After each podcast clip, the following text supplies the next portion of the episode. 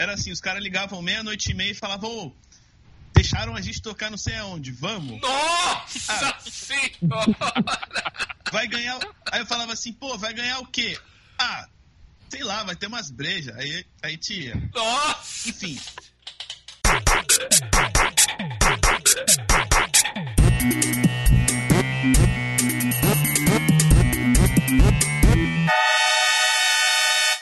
Luzerlândia.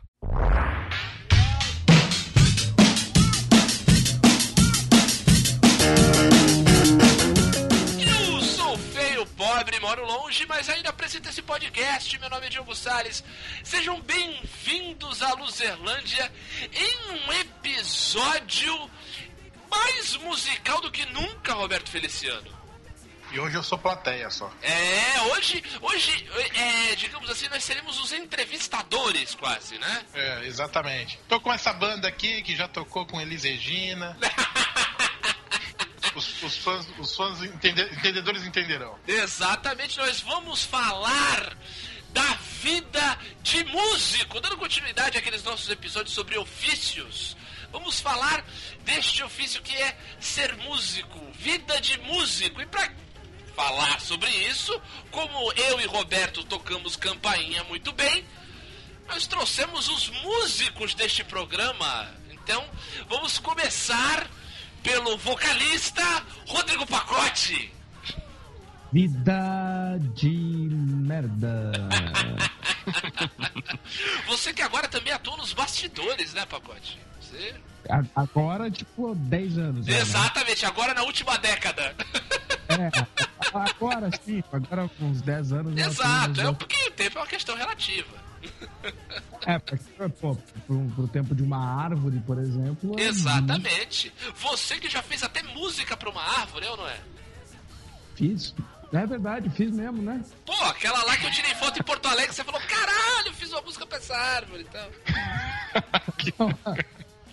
Todo músico é meio doidão, né? É verdade, não, mas é legal. Aquela, aquela, aquela árvore é muito louca. É sério, é uma árvore que tem um parque lá em Porto Alegre, que ela é toda todo diferentona, assim. É mil grau. Exatamente. É mil- Completando esta banda da Luzerlândia, agora no baixo, nós temos um rapaz do ouvido absoluto, o nosso querido Fábio Achares. E aí, meus heróis ocupantes da nave mãe da Luzerlândia. Nossa senhora, virou. Pedro Bial. Caralho. Filtro solar. né? Que isso, cara? Nos teclados, o rapaz aqui que já veio aqui pra falar de LOL, já veio falar para falar de comida, agora ele vai falar da época que ele dedilhava as teclas. Diogo Timóteo, o Diogo que se deu bem na vida. Meu apelido era Mago dos Teclados. Olha só, é quase o Rick Wake, mano. Olha que maravilha. Vou, vou contar, vou contar a história depois, depois. Hoje, mas hoje eu não tenho dedilhado pouco teclado, tenho dedilhado outras coisas, mas teclado pouco. Muito bem, muito bem. Fechando esta banda, que é quase uma bandalheira, nós temos o, o músico mais músico desta formação. Na bateria, na nossa cozinha, nosso querido Vitor Miranda. Mas aí eu discordo, hein? Por quê? Eu sou o músico mais músico, pô. É, também não gostei desse negócio, não. Como assim? Você é o que tá mais tocando aí, o que tá tocando mais aí do que a galera, ué. Ah, até aí, Meu pô, cara. esse Bin Ah. Laden faz um monte de show aí. Ele é um puta músico. né? Então é nesse clima de tiração, de tiração da reta, Roberto Feliciano, que nós vamos falar com os nossos ouvintes. Boa, vambora. Beleza. Hey, loser! You can't handle the truth.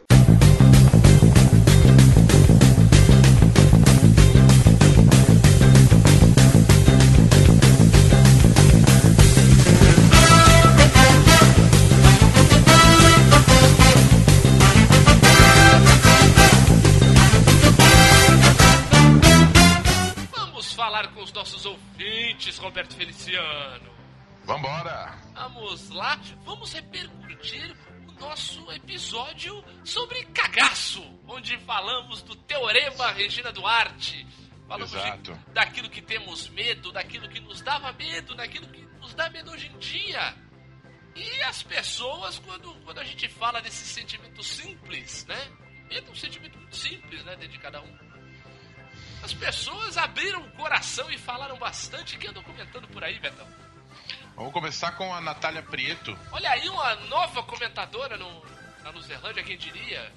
Pois é, nossa, nossa nova, mais nova fã. Coitada, não sabe onde tá se metendo. Ah, mas é. É. Rapaz, gosto é, é, é a coisa mais pessoal que tem. Então ainda bem que tem pessoas de mau gosto como a Natália pra ouvir a gente. Exatamente. Oi, meninos. Meninos foi. foi... Foi melhor ainda, né? Oi, meninos. Quando ouço falar sobre medo, me vem na mente o Ghostface, da franquia Pânico. Muito bem. Minha irmã alugava VHS na Blockbuster e levava os amigos lá em casa pra assistir. Eu, com 7 anos, com 7 anos, Diogo. Olha só, a gente já Ela tava na faculdade na época desse Ela filme. tinha 7 anos na época da franquia Pânico, meu Deus do céu. Ah, rapaz, o 11 de setembro acabou de fazer 15 anos. É, pois é. A gente lá no terceiro ano da faculdade. Exatamente. Eu, com 7 anos, não conseguia nem dormir de noite. Hoje em dia, com 26, assisti todos os filmes e achei uma bosta. Abraços e parabéns. É, eu assisti Pânico na época. Assim, foi mais perto que eu cheguei de assistir filme de terror. É, e é uma bosta, como ela mesmo disse. É, Eu gostava, né? Ah, na época, na época, a gente não tinha referencial, né, Betão? É verdade, é verdade. É foda. Agora, quem comentou neste episódio muito bem, com muita eloquência, foi o nosso querido Ultra de Gola Rolê, Betão. Opa! Ele manda, ele manda o seu comentário. Olá, criaturas movidas pelo poder do cagaço. Ele tá virando um vídeo do MRG, né? Já percebeu? Exatamente. É. Ele tá começando o comentário igual os vídeos do MRG. Tu toma tenência, Ultra. é. Continuando. Lá nos distantes anos 80, quando eu era criança, e nós também, lembro que uma das primeiras vezes que fiquei assustado vendo TV foi justamente durante a saudosa TV Pirata. Havia um quadro que era basicamente uma paródia do filme A Bolha, que se chamava A, A Coisa. Ah, eu lembro do Marco Danilo fazendo velho. Ah, minha filha, faz tanto tempo que eu não tenho aquela coisa. Naquele episódio, a tal coisa matou a vítima puxando-a através do buraco da privada. A cena foi filmada de maneira absurda.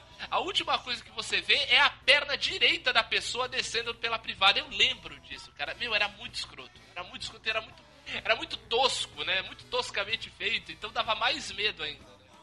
A cena é hilária, mas na época eu fiquei tão amedrontado que desenvolvi uma técnica para cagar sem encostar a bunda na tampa da privada. Fortalecimento de coxas. É, como vocês podem imaginar, era muito desconfortável, mas o medo era tanto que segui fazendo isso por quase uma semana. Ainda bem que foi só uma semana, né, outra? Imagina É. você passar aí meses. Até hoje fazer isso. É, exatamente, cagando que nem índio. Outra coisa que me assustava muito era uma criatura do filme A Casa do Espanto 4.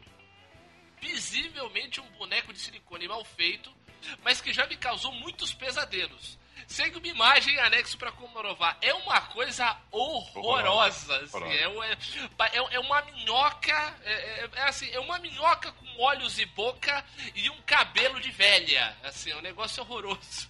Nossa senhora. Também gostaria de sugerir mais um tema. Sim, eu não me canso de ser ignorado. Imagina, outra. A gente não ignora suas sugestões. A gente coloca na fila que a gente já tem uma, uma série aí de pautas a colocar e a gente vai aí adaptando junto com as pessoas para participar, entendeu? É igual a formação de elenco. A gente tem que ir montando. Demora, mas Casting. vai vir, mas vai vir. Dificuldades dos brasileiros em falar outras línguas. Nossa ilusão coletiva de saber intuitivamente falar espanhol, essa é clássica. Eu tô. Eu, eu fui assistir aí um festival de teatro ibero-americano e o que a galera acha que tá falando portunhol é inacreditável. É, mal entendidos em conversas com gringos, micos vividos no exterior. Você já teve histórias aí com gringos, né, Betão? A gente até já contou aqui. Exato. Reto. Reto! Para essa pauta surgiu a participação do Bruno do podcast 99 Vidas, pois ele é ou foi professor de inglês e espanhol e já viajou muito pelos Estados Unidos. Um forte abraço e see you next week. Ultra, você é um cara muito bem intencionado, eu admiro demais aí a sua postura, mas é que é o seguinte, a gente já fez convite pro pessoal do 99 Vidas mais de uma vez e fomos sumariamente ignorados, já que somos o que somos.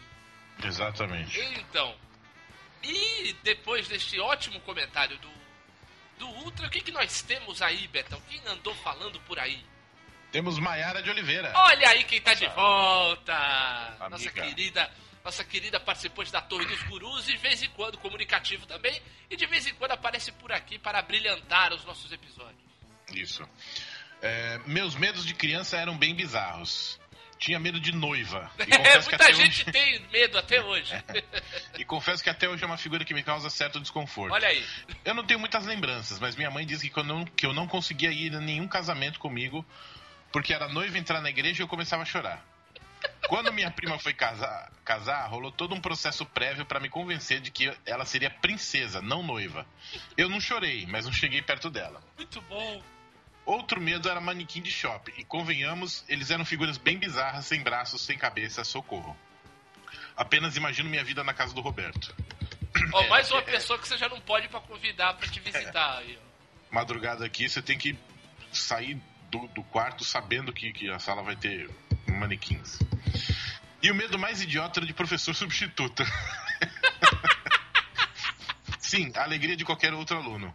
Quando via que a professora não viria, já começava a me tremer toda, chorava e minha mãe tinha que me buscar na escola. Abraço, losers. A gente tem convidado a Maiara. É verdade, ó, vou falar um negócio. O medo de professora substituta é um medo recorrente em muitas crianças. É, a professora substituta é a alegria de qualquer aluno, depende da idade. Passou verdade. dos 10 anos, aí a molecada gosta. Antes disso, chora mesmo, porque Ah, rola uma relação estranha. meio maternal com a, É, com a gente estranha. professora. Estranha mesmo, não tem jeito. Agora eu gostei do medo de noiva. Eu tenho, eu tenho muitos amigos que têm medo de noiva. É verdade, é. E seguir. fechar os comentários, nós temos um comentário de Freeman, ele com caráter livre, um comentário simples, perguntando: O que mais nos deu medo ou dá na vida? Brilha, Roberto! Este programa é seu, meu garoto! Pois é. Te deu um diploma de cagão, hein, Roberto? Coisa feia. Não, eu aceito. Deixa eu colocar ele aqui na minha parede.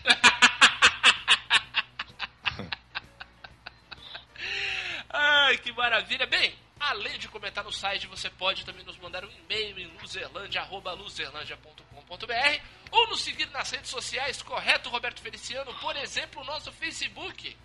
Que é o facebook.com.br. Exatamente, onde você pode compartilhar, deixar seus comentários, marcar os seus amigos, fazer como a Aline Tolotti, nossa querida Aline Tolotti, mandou um comentário maravilhoso sobre o nosso penúltimo episódio, Top 5 de filmes para virar cinéfilo. Falou que eh, concorda com você, Roberto, falando que tem filme que só dá pra ver uma vez na vida, essa história toda. E se você preferir, você pode nos seguir também no Twitter, no nosso perfil arroba Luzerlândia. Tá bom de comentário por hoje, né, Betão? Tá bom, eu só quero encerrar, inspirado no comentário da Mayara, o medo que ela tem de professora substituta, e dizer que eu tenho medo de presidente substituto. Um abraço.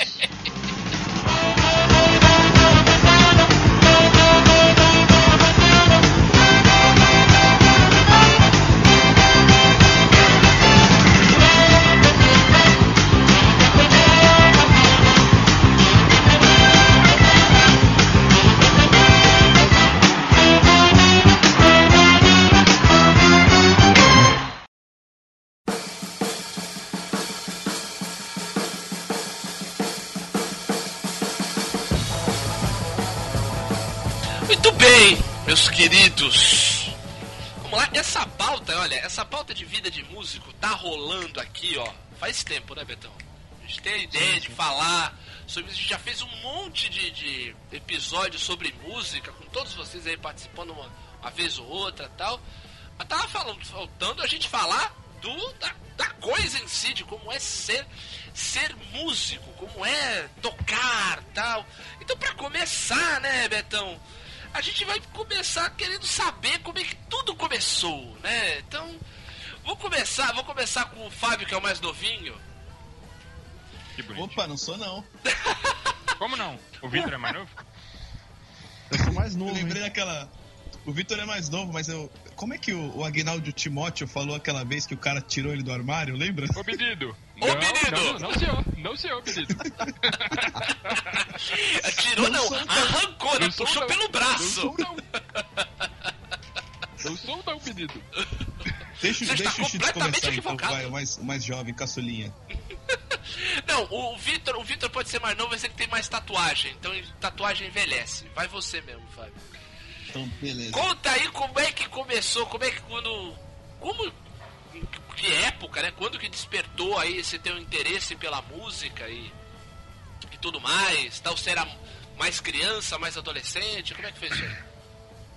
Bom, as- assim, a, a família da minha mãe, tipo, é, minha mãe tem sete irmãos e, tipo, todo mundo toca violão, inclusive minha mãe, né? Ah, que legal. Então, eles, tipo, de- desde criança, assim, sempre convivi com meus tios tocando violão e tal, eles tentavam me ensinar.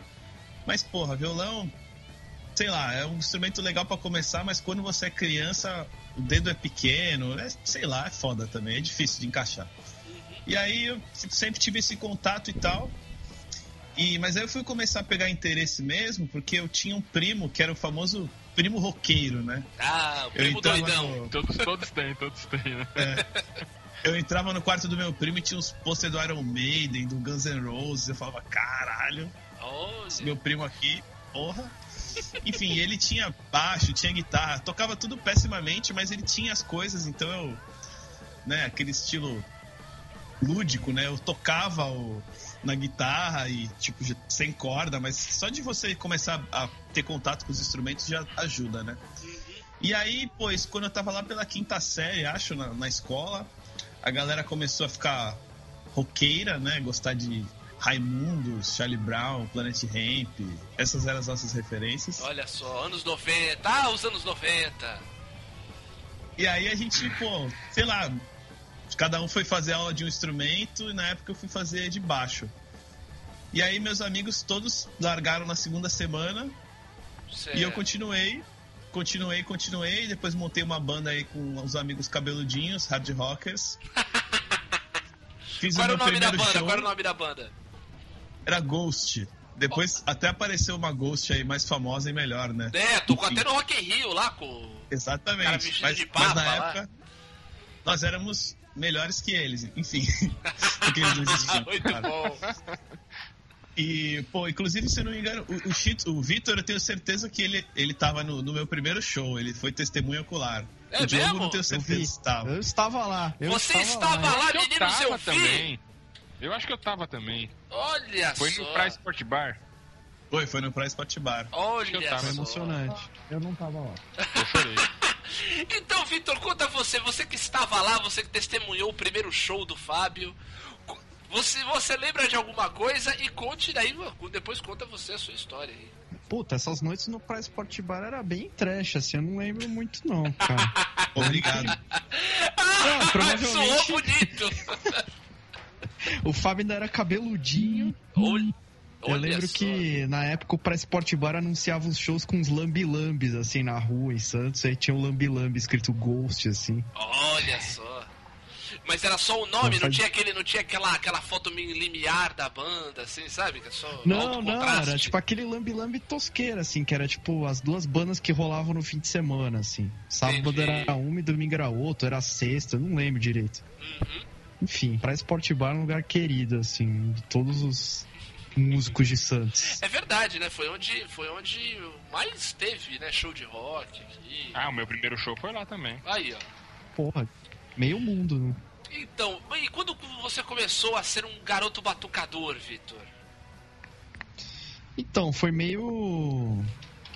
É, por força maior, assim, porque quando eu comecei a querer tocar alguma coisa, eu já gostava de rock desde que era criancinha, assim, por causa do meu pai e tal.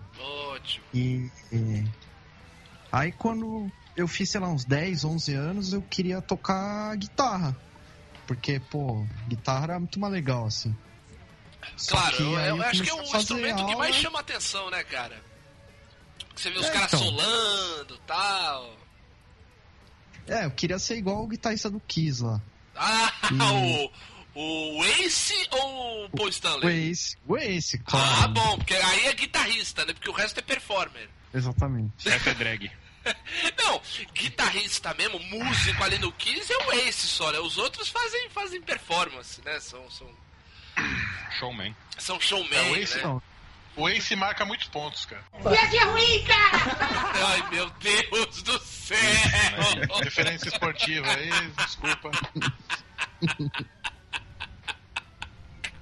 Depressão pós-Olimpíadas. É, É isso aí. Real. verdade, verdade. Mas continua, continua. Ah, ah, Continua aí o seu relato, Vitor. Enfim, eu queria tocar que nem ele, assim, só que. É, quando eu comecei a fazer aula de guitarra, eu percebi que era um pouco difícil, assim. E aí, no, me...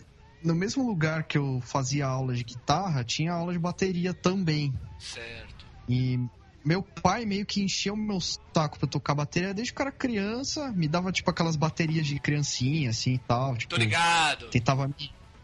É, e eu não queria, eu queria tocar guitarra. Só que aí, a primeira vez que eu sentei na bateria, Uhum. eu consegui tocar alguma coisa. E aí eu pensei, porra, isso aqui é muito mais fácil que tocar guitarra. Então, foda-se a guitarra e tocar bateria, assim. Isso foi isso. E aí, aí, e de lá pra cá não parou mais. Hoje em dia você tem a surra. É isso? É, exatamente. Toquei em algumas bandas aí com o Fábio, toquei com o Diogo também. Olha só. Vocês Tamo tiveram. aí tocando. Você viu que ele tá falando, tipo assim, as maiores glórias e hoje ele tá no surra, né? É, Claro. é. Sacaneando, né? Tipo, o que sobrou, né?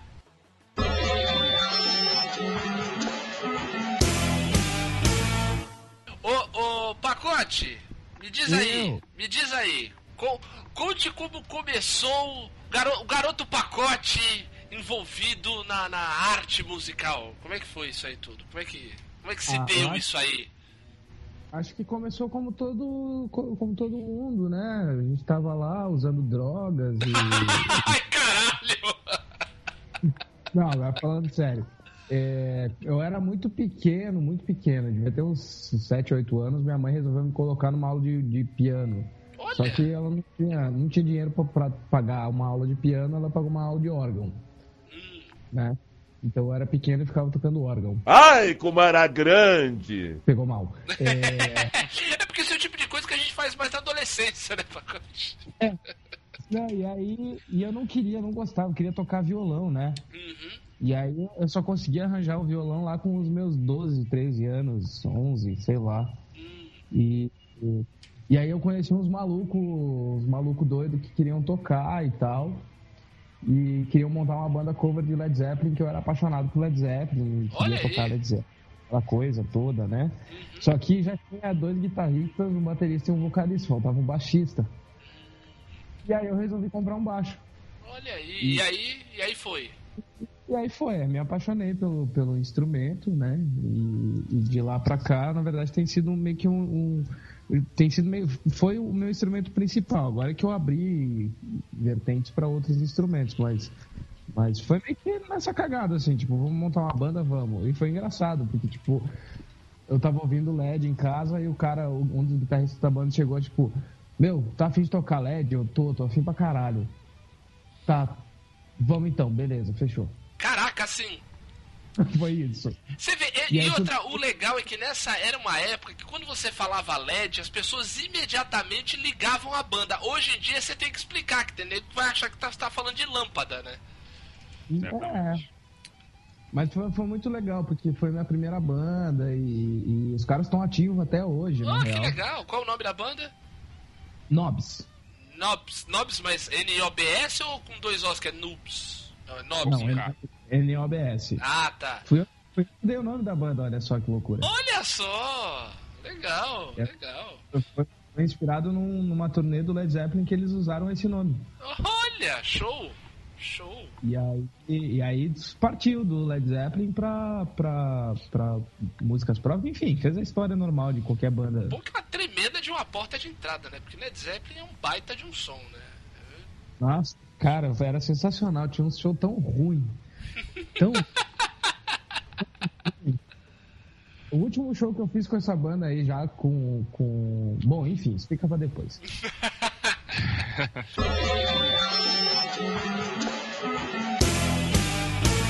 Betão, e como você virou músico? Me diga. É... Próximo bloco, por favor. Você teve uma história aí de quase virou vocalista, não teve? Nossa, Tinha, né? isso aí.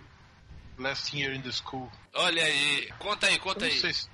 Não tem muito, assim, a gente formou uma banda, eu não sabia nunca onde é que entrava é, pra cantar. Sabe aquela piada que o Dinho fazia? No... Onde é que entra, tem? hein? É, então, eu- era eu. É. Aí, Daí toda hora tu desligava o microfone, cantava no mudo.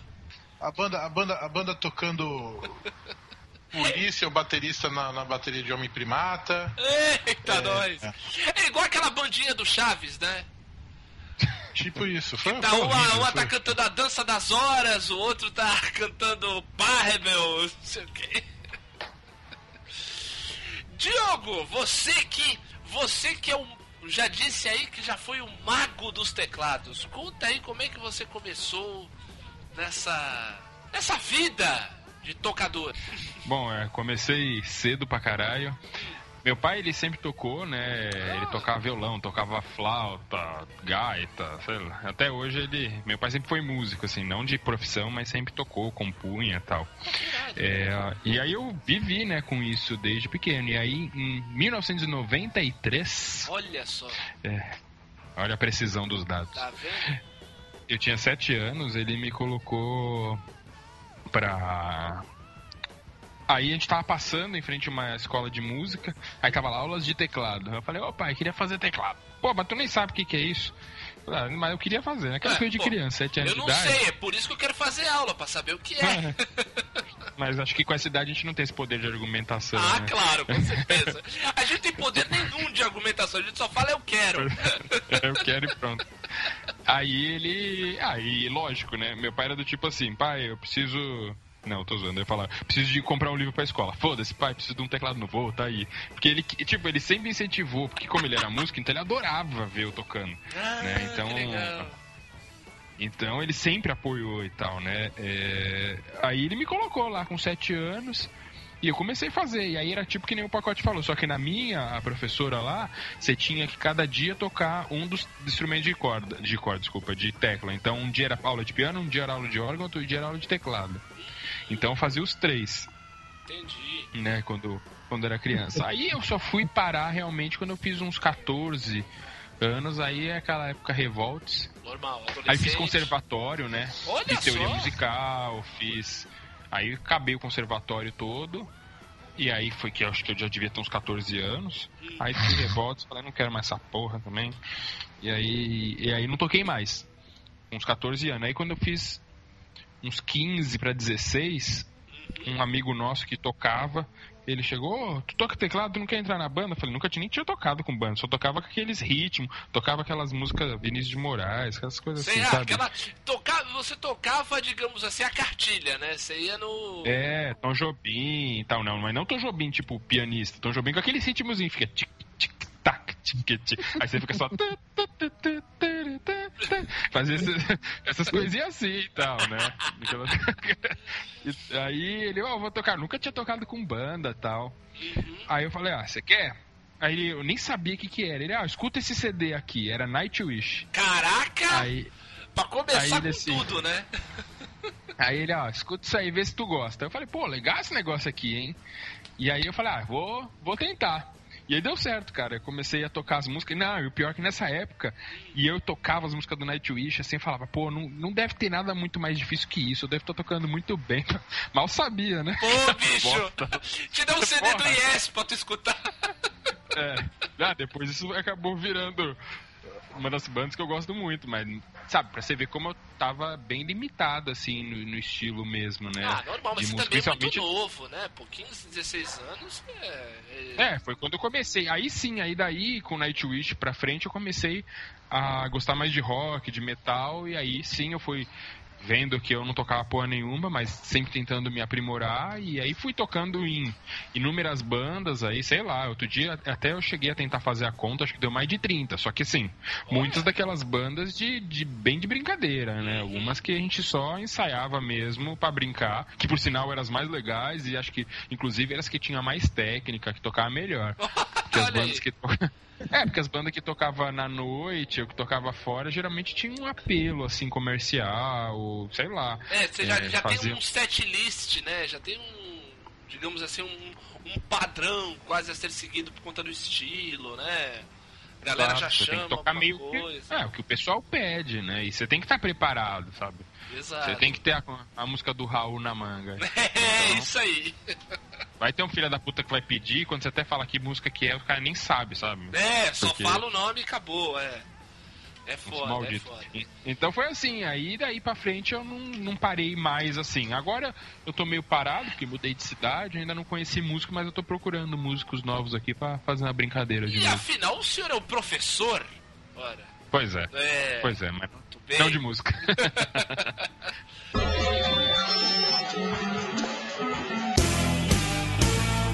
Vamos para a segunda parte, que a gente já deu uma floreadinha, assim, já deu uma, uma brincada a respeito das influências, né? O, o Pacote estava citando aí que começou a, né, a ter né, banda, tocar com a galera tal, por conta do LED, né? Quando o Led Zeppelin, tremenda banda tal. E, e, e tu, Vitor, que era fã do Ace, quais aí, além, além do Ace, que- guitarrista, mas no, no teu instrumento aí, quais, quais aí as tuas principais influências? Quem você, até pelo o estilo, pelo som que tua banda faz, onde você pega a referência, essa história toda. Conta aí pra nós. Tô, tô- eu tô parecendo a Marília Gabriela, né? Tá muito escroto isso aqui, né? Mas tudo bem. Porra, que... Entrevistador, né? É. Levantando a bola para os outros cortarem. Quando eu comecei a tocar, assim, a tirar a música pra acompanhar junto tal, eu tocava, sei lá, Kiss, Black Sabbath, coisas bem classic rock, assim, basicão total, assim. E de começo foi isso, até que um dia. é, Vocês lembram que tinha uns catálogos de VHS que chegava pelo correio e aí você mandava de volta com o VHS que você queria e o dinheiro e eles te mandavam o VHS. Caraca, Lembra que existia nossa, isso? isso É antigo, hein, mano? Nossa, isso é bem antigo. Então, é, chegou um desse lá em casa e aí no meio tinha uma- um VHS que tinha a cara do Ozzy. Aí eu falei, ah, eu quero esse aí. E aí na época era um negócio barato também, minha mãe comprou assim. E era um, um VHS da MTV com várias apresentações ao vivo de bandas de rock, metal dos anos 90, assim.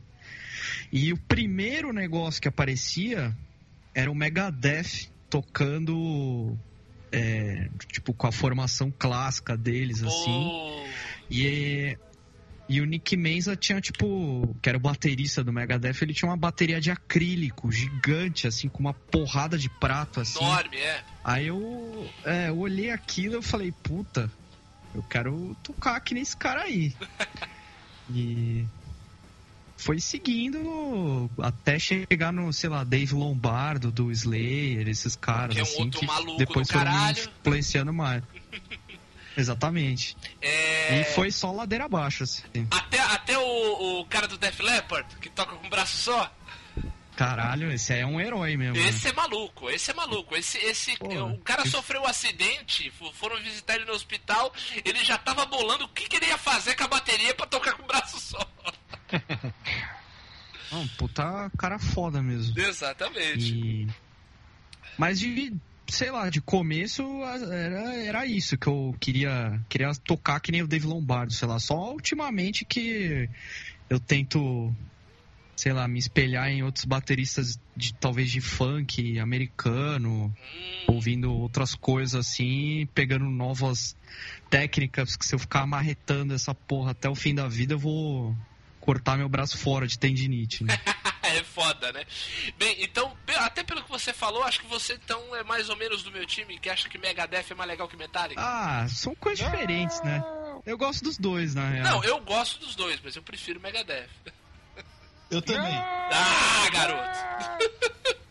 Vou embora. Somos poucos, Não, somos Metallica poucos. é maior. Vocês gostam Não do é que eu Pink Prefiro, mas o Metallica é maior. Ah, é sim. fato que é maior. Sim, Vocês gostam isso, do Megadeth isso é porque tem inegável, brasileiro, é né? inegável. Eu Maior gosto porre. Oi? é, ma- é maior, maior porre. Maior porre. Não, é legal, é legal. Mas não é melhor, mas é legal.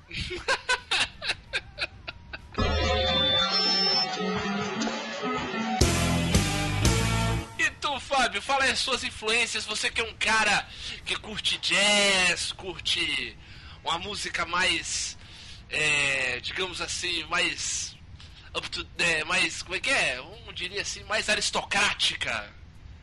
Gourmet, gourmet. Gourmet, exatamente. Você achou o a palavra certa. Olha, antes, antes de citar minhas influências, eu, eu tava pensando aqui como a vida é engraçada, né? O Diogo tava falando que ele não sabia tocar as músicas de metal e só sabia tocar os é, Tom Jobim, essas coisinhas, né? Que, meu, pra quem é baixista, essa é uma das nossas maiores frustrações. Porque, tipo, a minha família chegava e falava assim: Ah, você toca um instrumento? Toca alguma coisa pra gente aí. E aí eles queriam ouvir o que você tocava, entendeu, Diogo? Ah, E ela no bar- A baixo. família era mole. Você ligava lá e tocava. Agora no baixo ficava tum, tum, dum, tum, dum. E aí ficava todo mundo olhando. Ah, bacana.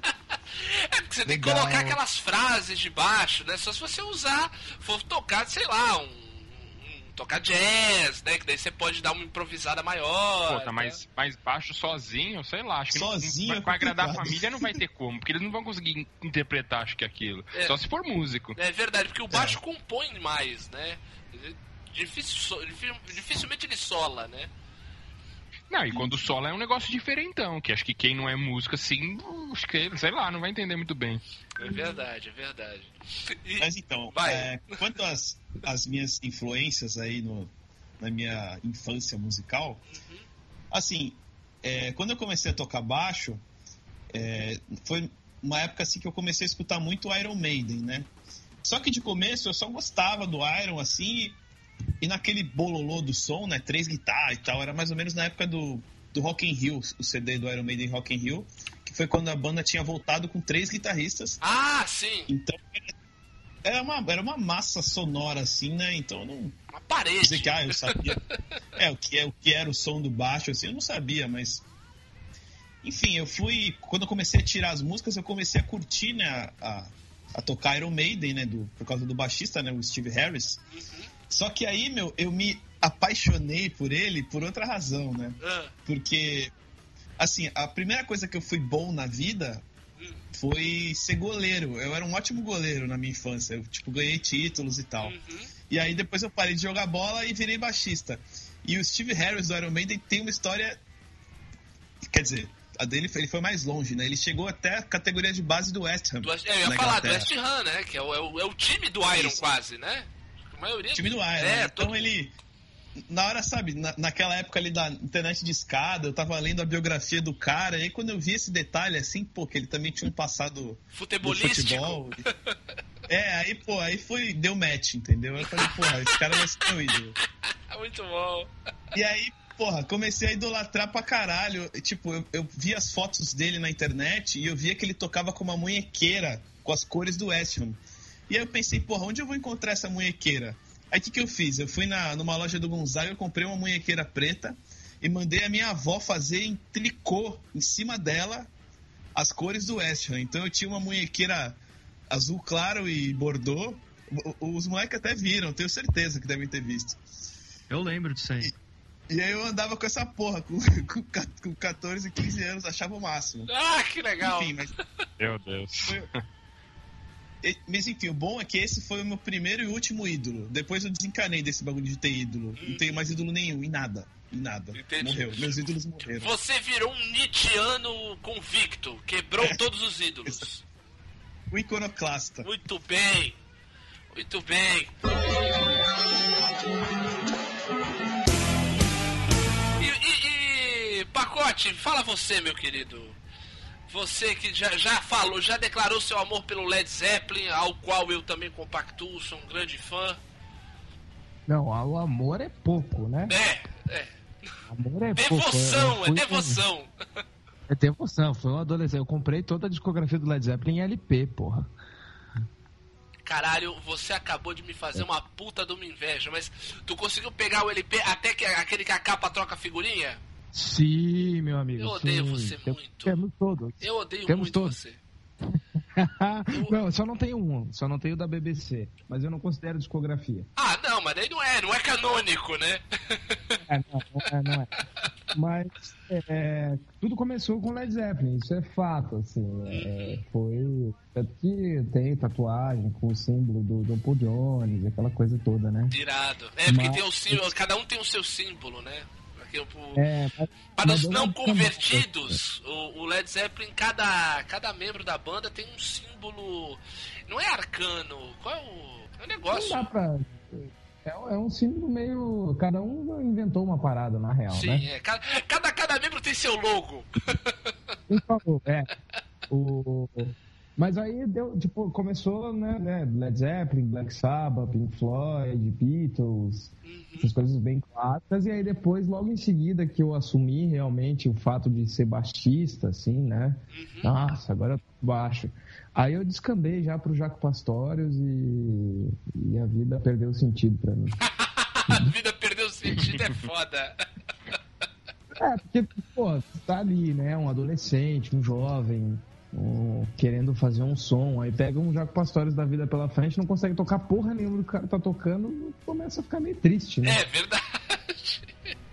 Ah, mas daí dá, dá pra. A gente tem, tem que ficar na periferia, né? Pega um pouco do, do estilo, jeito, a pegada.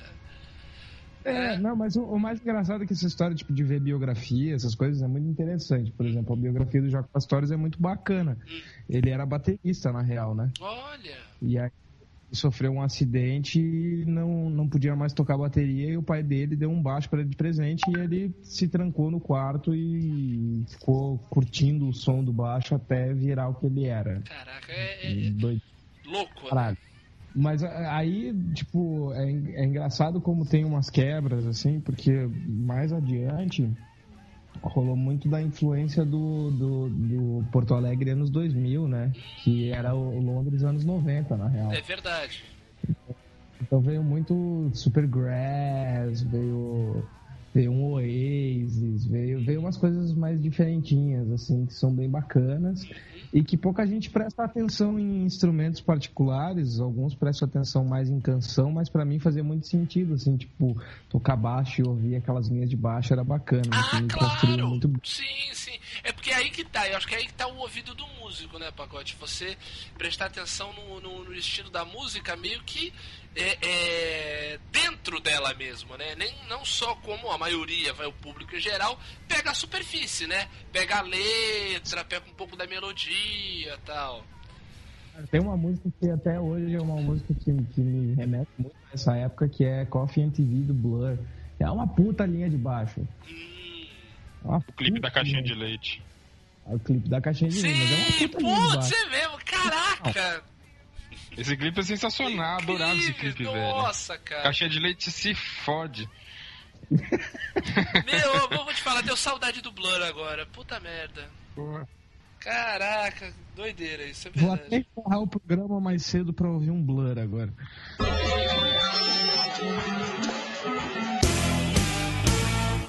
Aproveitando então, Diogo, você que citou aí o. le- le- me fez trazer essa, essa nostalgia do Blur aí na época. Me, me fez. Da caixinha de leite. da não só da caixa de leite, mas eu lembrei da banda, que eu gostava tanto na época e tal. Ah, o, o André que tem uma camiseta ótima do Blur, né, Roberto? Isso. Que é, a, é a foto é o Oasis, né? é. Sensacional. É muito legal, cara, a camiseta. A foto é do Oasis e o logo do Blur, assim, Blur. Sensacional. Sensacional. A cara do André, isso aí. Mas fala, fala tua, tuas influências, jogo, por favor. Cara, é. Mas tem que ser aquelas do Não, passado, a que você mais. quiser, que você quiser. Pode ser do passado, Do patrão, novo, hoje. pode ser atual. É. Tá na tua mão. Ah, cara, co- esse negócio de banda eu comecei muito com Nightwish, né? Aquela, aquela coisa assim. Porque na época o que- eu gostava mais de rock nesse tempo era muito de Nirvana. Então, Claro. eu era fissurado no Nirvana. Inclusive, o meu CD favorito na época era o Incesticide. Olha, olha, É, pronto. Você acabou de ganhar um amigo pra toda a vida. Tá aqui, pai. Vem cá, me dá um abraço, Ó, cara. pronto, você acabou de ganhar um amigo pra toda a vida e eu tô fudido nesse episódio, que eu canso de falar que o Roberto é hipster, que ele é diferente porque ele gosta desta porra desse disco e fica falando, eu falo que o Nevermind é melhor. O grande disco do movimento grunge é o Incesticide, cara. O grunge, ele só é o grunge porque existe o Incesticide. Olha lá, aí- O, o- o Nevermind, ele é pop. O grunge é o Incesticide, caralho. Então, Nevermind eu já não gostava muito, assim. a Pronto, pronto, agora, era- pronto, agora puta, eu tô fudido. melhor. Pronto. A, a- a- a pegada, a pegada do Incesticide é, é- é toda a essência do que é o grunge e do que aquilo que o grunge se, se influenciou, que é o- a guitarreira suja É. do underground, porra. E ela já começa assim, que tem aquela porra daquela sliver. Pô, CD é, É. bom demais. A gente não veio aqui falar dele, né? Não, mas Aí tudo eu, bem. Eu sabia que o Roberto ia gostar Tudo bem, dessa. valeu, Qualquer dia- valeu, dia porque um agora... sobre. Caralho, programa, velho. Ele vai cantar as músicas. Você só você. O bom, Roberto, é que você tem agora um outro Diogo pra fazer o programa junto. Não vai precisar nem mudar o nome. Mas continuando, continuando. Nirvana, Não, mas eu Nirvana é foda, muito. não tem jeito. Eu gostava muito de- desse. eh, Desse disco, eu gostava de Nirvana no geral, Uhum. escutava os outros, né? Mas esse disco, assim, eu, eu lembro que eu gostava pra caralho. E, só que não tem teclado, né? Então essa foi uma frustração minha, assim, porque era um negócio que eu gostava, mas eu não poderia tocar. Verdade. Não tinha. Não, não tem o que fazer ali, É. né? E aí quando me apresentaram Nightwish, eu falei, pô, legal, tem um rock que é legal, apesar de ser bem diferente, né? Claro. Ah, na linha, mas que dava. E aí eu comecei a buscar mais bandas que tinham linhas de teclado, porque, né? ah, claro. É, é natural, porque eu gostei desse negócio de tocar o que gosta, né? Pô, isso é muito E aí bom. eu comecei a, a buscar outras bandas. Aí eu lembro que uma época eu fiquei fissurado em Deep Purple, assim. Sim. Era- eu só escutava isso o tempo inteiro. Até enchi o saco, até que eu fiquei um bom tempo sem ouvir. Agora que eu voltei só, porque acho que eu escutei tanto, tanto, tanto que chegou uma hora falando, não aguento mais ouvir Ah, Deep Purple, top, chega. é normal. Né? Você, então, você não caiu. Um negócio que tem, é muito. O pessoal faz, faz muito lugar comum com o tecladista, o, cara gosta de rock, o cara já manda Doors pro cara ouvir, pra ficar vendo aquelas linhas de Puta, teclado do sabe que eu Mazalek. nunca ouvi muito Doors? Olha Eu aí. Uhum. Doors eu conheço só as mainstream mesmo, assim. Sim. Só conheço... Nunca fui muito de Doors, não. Olha aí, ó, Eu, é legal isso. Purple. Gostava muito e ainda gosto muito de Yes, só que mais pra, como inspiração, né? Porque pra tocar poucas músicas. É que não é mole, né, até velho? por conta da, é, da complexidade, né, que é. E- mas eu, eu gostava, comecei a pegar essa pegada e até que eu cheguei no metal progressivo. E aí foi a, Ah, a, a minha, a minha ascensão e ruína, né? Porque. Puta, metal progressivo. Eu fiquei realmente fissurado, aí conheci esses cabeçadura aí, toquei com eles também, né? Esses cabeçudos, aí a gente tocava Dream Theater, essas coisas aí que até hoje nem sei o que, que a gente tocava. pararam, tocava pararam a direito. primeira música na metade, né? Saíram a semana toda, terminou, ficou na metade Foi. da música. Pois é, velho. E aí, aí. Puta, eu lembrei de um negócio agora. Deixa eu ver. Tem na pauta, senão eu, eu Manda, manda, relaxa, vai. Vamos falar. Cara, um- uma boa. Se você quer saber se o cara é músico mesmo, uma boa definição, cara, é se você tá andando e os filha da puta ficam cantando a música fazendo instrumento com a boca. Todo músico faz isso. Ah, é. Bom, você que sai com a gente, você deve ver que a gente fica cantando as músicas, cada um fazendo instrumento, Sim, né? A banda inteira isso de que eu boca. acho engraçado pra caralho. E uma vez eu cantei com o filha da puta do Fernando Arrebola uma música do Dream Theater que tem porra de 25 minutos com a boca. Caraca, A gente, velho. can- a gente cantou, se chama Change of Season. Change É. of System, melhor gente- disco barra música do Dream Theater até hoje. A gente cantou ela inteira com a boca. Cara, fazendo os instrumentos. Aí eu fico perguntando por quê, né? Ah, Mas velho. música é assim, né? É, da vida. Vai, vai fazendo as músicas com a boca, bom, até hoje, né? E a minha esposa detesta quando a gente começa a fazer isso. Ah, que beleza. Vai começar a ficar cantando as músicas com a boca com os instrumentos. Falei, pô, é mais legal. Ah, uma hora, uma hora vai acabar acostumando, Diogo, não tem jeito. Ah, acho que agora ela já não recla- ela reclamava mais no começo, quando era namoro e tal. Depois que casou, acho que ela nunca mais reclamou, mas ela reclamava às vezes. Exatamente, é normal.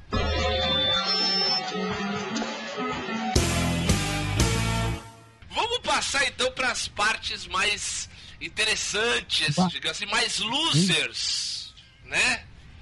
Vamos passar para o bloco mais loser agora do, dessa vida de músico. Vamos falar dos locais fétidos, inusitados, im- impensáveis. Esse aí tem uma história boa, mas aí o Fábio que vai contar. Ah, é? Ah, então manda ver. Vitor. Quero Pô, o ver. Fábio vai ter várias, velho, porque o Fábio, ele tem Não, uma, fala aí, uma Fábio. banda que puta que pariu. O Fábio vai ter um monte, pô. Ah, é, Fábio? Conta aí. Por onde você andou, meu filho? Você vai contar do Surf Odonto. Meu, eu vou, ó, eu vou começar pela minha Ah. e depois vou da- dar a deixa para, para a do que eu já sei até qual é.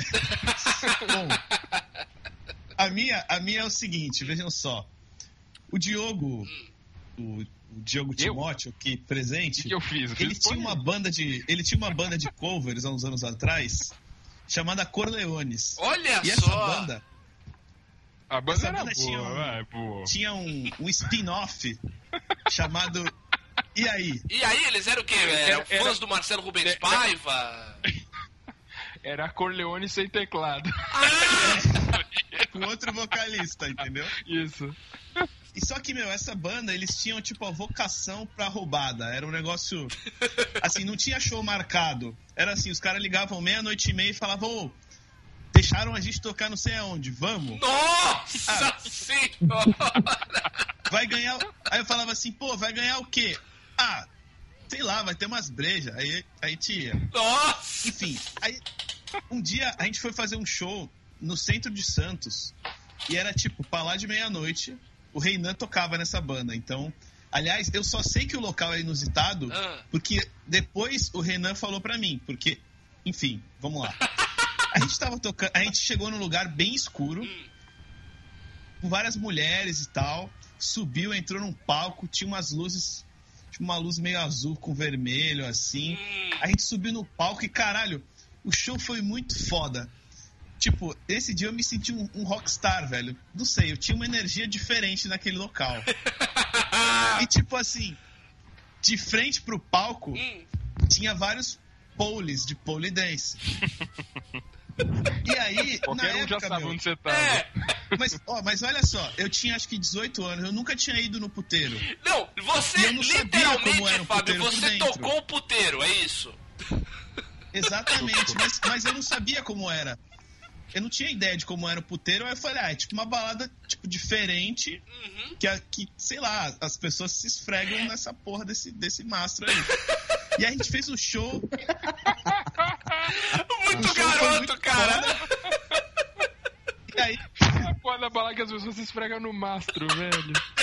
Mas é que eu não tinha referência alguma de puteiro. Inclusive, eu fui no puteiro depois dessa vez, Ah. só mais uma vez, e foi o Vitor que me levou, no casarão da Augusta. Ah, oh, caraca! Caralho, olha, verdade, nem eu lembrava, gente. É. Depois, essas são as minhas duas referências de puteiro que eu tenho na vida. Muito bem. Mas enfim, eu fiz esse show, a gente saiu de lá e tal. E aí o Renan tava com uma cara meio estranha, assim, dando risada, e eu tava mó eufórico. Eu falei, caralho, hoje o show foi, né, da hora. As Aí toda adoraram. que, eu- que eu ia comentar com ele disso, Ah. falava assim, pô, Renan, lembra aquela balada que a gente tocou? Aí ele falava, não, pô, o dia que a gente tocou no puteiro. Aí eu falava, que puteiro? Eu toquei puteiro, tá louco? Aí ele, não, cara, tu não lembra o dia que a gente tocou no puteiro? O show do puteiro lá, enfim. Toquei no puteiro. Ai, cara. Obrigado, Reinan, por ter me avisado que era puteiro, senão eu não saberia até hoje. Até hoje. O rockstar do baixo meretrício. Isso aí. Pois é, cara. Ai, Foi, ó, foi demais o dia, mano. Eu vou passar a bola para o, para o Vitor. O cara que te levou no casarão da Augusta. Pois é, obrigado, Vitor, pelo. Que experiência, né? Não, aliás, puta, vou, só, só pra concluir o assunto do puteiro, pra vocês verem como eu sou cabaço de puteiro. Nesse dia que o Vitor me levou no casarão, tinha uma promoção que era assim: você entra no puteiro, 10 reais e ganha duas Itaipavas. Só que antes a gente tinha ido no show puteiro do tá Ratos. barato. Tá, verdade. Não, é- A gente tinha ido no show do Ratos de Porão Ó. no dia 23 de dezembro, Caraca. véspera de Natal. Olha só. Aniversário do disco. Qual que era aquele disco lá? do- Aniversário da minha mulher. Anarco... Anarco... Anarcofobia. Anarcofobia. Narcofobia, é. É. aniversário desse disco. E, meu, a gente foi no Inferno, que não é, uma, não é uma casa de rock das mais baratas. E eu tinha tomado cerveja pra caralho lá. Aí eu cheguei no puteiro, muito trouxa, e falei, ah, eu não vou tomar cerveja no puteiro, vou pedir outras coisas. Nossa, Vou pedir uma moça. Parabéns, né? Caralho, deixou um milhão que- lá. Sério, juro por Deus, vocês vão achar que é mentira. Na hora que, eu- que a gente fechou a conta e, e- que fechou não, né? Eu dei a comanda pra mulher do lado de fora, tinha 200 reais. A latinha de um energético Flash Power tava lançado como 80 reais. Um energético. Uma latinha. Juro pela minha vida. E aí eu tava ali, eu ia fazer o quê? Ia bater boca? Ia falar, não? Enfim, É, não tinha o que fazer. Me fudi de verde e amarelo. Mas enfim, chega de putaria. É... O local inusitado que o Vitor vai contar, eu tenho quase certeza que é um lugar chamado Barubar, na Praia Ah, Grande, não é isso? Caralho, exatamente, cara. Vai, vai, Vitor. Ó, eu já toquei em muito lugar bizarro, assim. Especialmente com surra, viajando a tudo quanto é buraco bizarro do Brasilzão. É, isso que eu ia falar. Você Mas já viajou esse- muito com a com o Surra, né? Não, esse, esse, na real, acho que não foi só um lugar, foi tipo o, o rolê, assim, como um todo, contribuiu, assim. Foi- era uma época que eu tinha uma banda é, ch- chamada Chainsaw, Olha só. que o Fábio também tocou. É uma banda que é um chinês que mora sozinho. Não, cara, todo- eu, eu acho engraçado. Toda cidade, tudo, tudo que é lugar tem uma banda que tem ou Chainsaw ou alguma coisa Chainsaw. Tem uma banda do, do, do rock alternativo, famosinha no rock alternativo, que é Killing Chainsaw, Olha aí.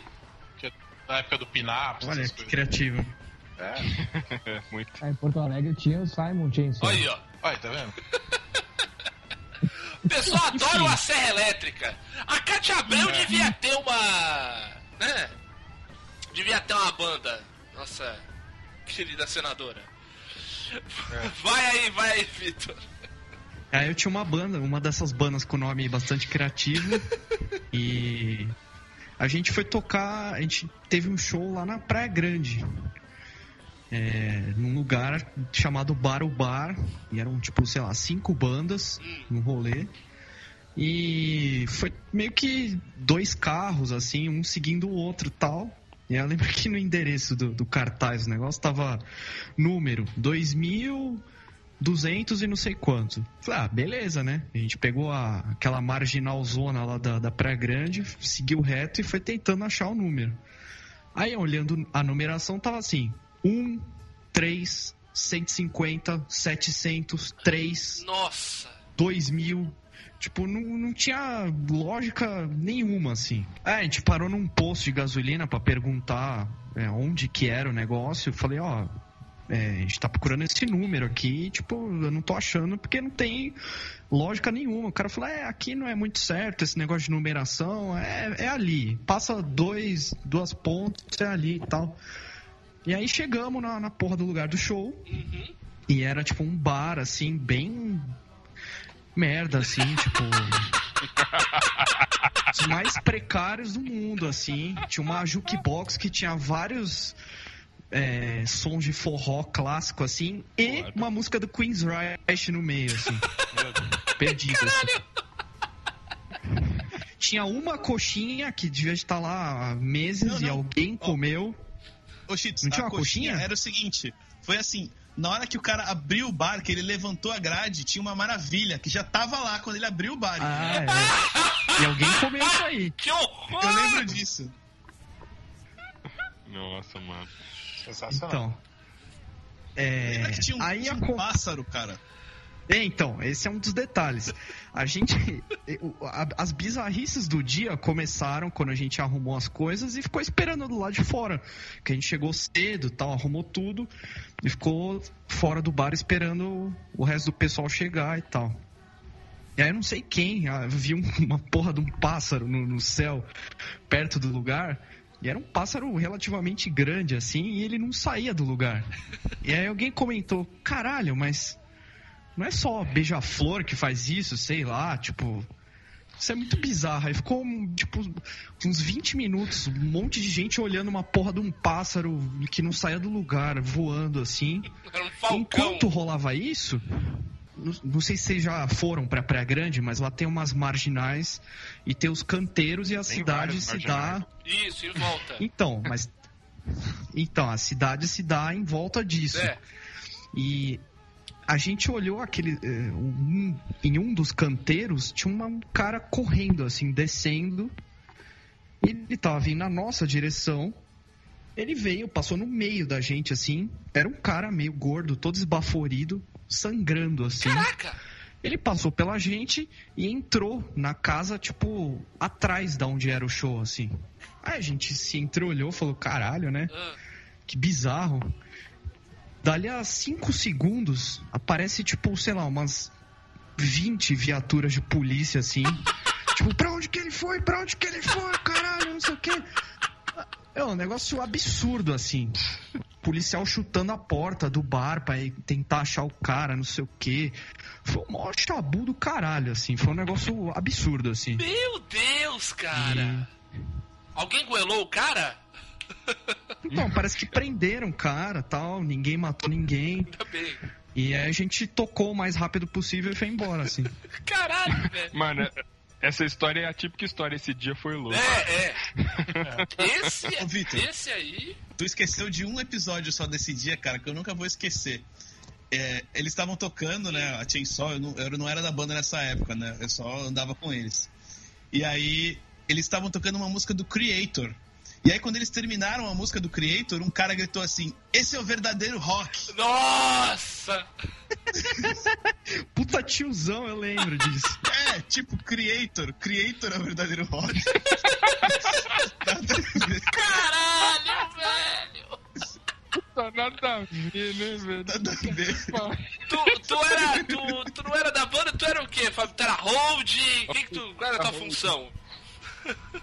Porra, não, não, acho que na época o baixista, ele, ele- O baixista já queria sair, se eu não me engano. Ah, E ele já, ele já conversava comigo sobre a possibilidade de eu substituir. Era um bagulho assim. ele já tava te eu passando serviço, digamos assim. É, exatamente, exatamente. Muito bom, muito bom.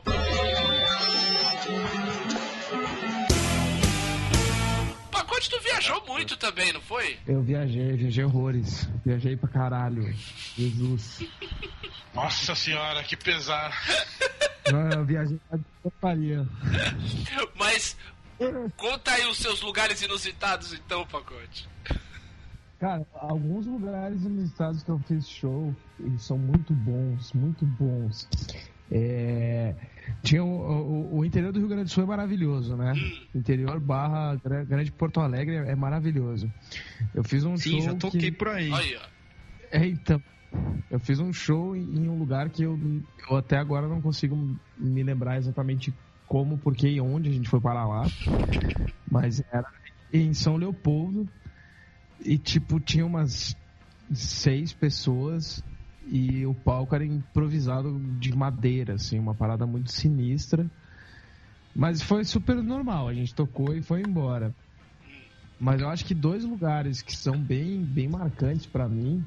Um deles foi um show até bem, bem bacana, com bastante sucesso, que foi em Maringá. Olha, Cidade Canção. Cara, É, foi maravilhoso, porque eh, o show em si foi ótimo, de fato foi muito bom, mas quando a gente chegou no lugar, ele era meio estranho. E tinha umas, umas cabeças de, de, de. umas caveiras de, de bode, assim, Caralho! lá na parede. Gostoso. E a gente tava. Ambiente agradável, familiar, né, Roberto? Ah, aqui nós bebe, aqui nós. E a gente esperando pra passar o som, a gente ia tocar com uma banda amiga nossa daqui de São Paulo, Uhum. a Bazar Pamplona, e rolando tipo altos death metal, assim. Caralho! Porra, e a gente é tipo música brasileira, né? Aquela coisa bem, bem hippie. Diferente, né? Que legal e tal. Aí a gente chegou pro, pro cara que tava no bar e disse, velho, pô, será que dá pra pedir pro pessoal baixar um pouco o som? Porque tá meio, meio pesado, né? Aí o cara olhou pra ele e disse, é, é que o, o, o dono do bar ele tá meio irritado.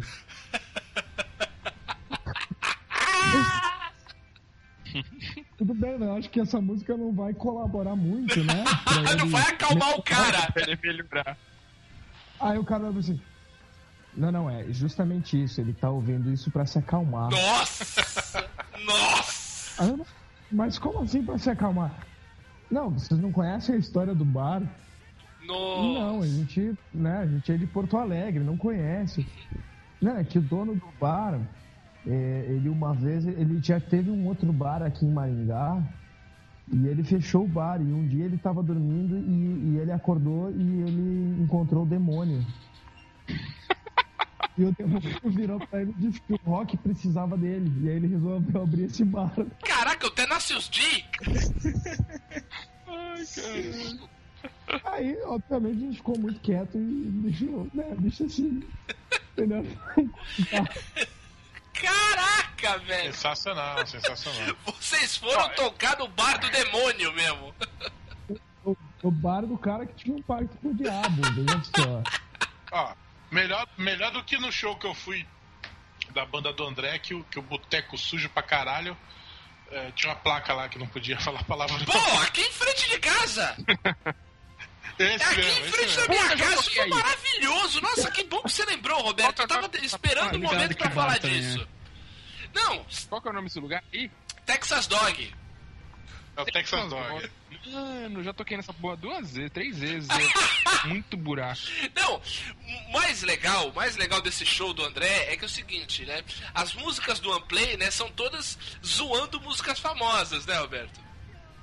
Sim, sim. Então, o que eu achei mais legal é que, é, digamos assim, essa censura que o bar impôs ao, ao Unplay, eles tiveram que mudar as letras e, cara, ficou 10 vezes mais engraçado.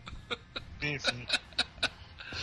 Porque tem uma hora lá que não era aquela. Você quer ter os meus discos, né? Minha, o quê? É. Minhas coisas e meus CDs, você quer ter o meu disco, daí na música, porque você não vai se fuder, né? Daí no bar ficava, você quer ter os meus discos, minhas roupas e meus CDs, você quer ter os, até os meus discos, porque você não vai almoçar. Mas é que você já conhecia a original, aí, puta, devia ser É. foda. viu? Não, eu não conhecia, eu não conhecia. Eu achei. É que assim, a, a música é, é essa, é a versão do American Diesel. Isso, do isso, Bad isso. Religion. Do... Você quer até os meus discos. E aí, então, tipo, claro que a gente ficava esperando. a- Porque mesmo que você não conheça, você fica esperando uma, uma rima, Uma né? rima, vinha- vinha- né, meio de palavrão. Mas o, lembra também o boteco que tinha do lado da faculdade nossa, né? Que- Opa, clássico. Era o maior pardieiro do caralho e, e- e o dono, se falasse palavrão, desligava a TV no meio do jogo. E o Roberto não se conformava que a, a filha do dono do boteco passava de microshort pelos universitários. É, mas na época eh, eu me arrependo de pensar isso também, porque não tem nada a ver também, né? Mas assim, Não, era pô. um pardieiro do caralho. era Roberto, era, era o seguinte, a menina passar, menina adolescente passar de microshort num bando de universitário bêbado era um perigo pra alguém que queria agarrar a menina, que é um absurdo. É, era, é, era um perigo. Entendeu? É isso que eu tô falando. E. e já. Eu, eu queria só fazer um adendo ao comentário do pacote. Opa! Que toda vez que o pacote vai falar da- de quando ele tocava, das bandas amigas dele, eu, eu, eu- lembro de- do que eu ouvia 10 anos atrás, cara. Bazar Pamplona, pelo amor de Deus. Puta que pariu, cara. Tá vendo? Meu Você era fã do pacote e não sabia, Roberto. É, vai ver, vai ver, eu ouvia. Certeza, Você não. Pô, você não ouviu o apanhador só que o pacote tocou? É, pô, só falta ele falar que era amigo dos caras do The Dharma Lovers. Ah, não, não vou falar sobre isso.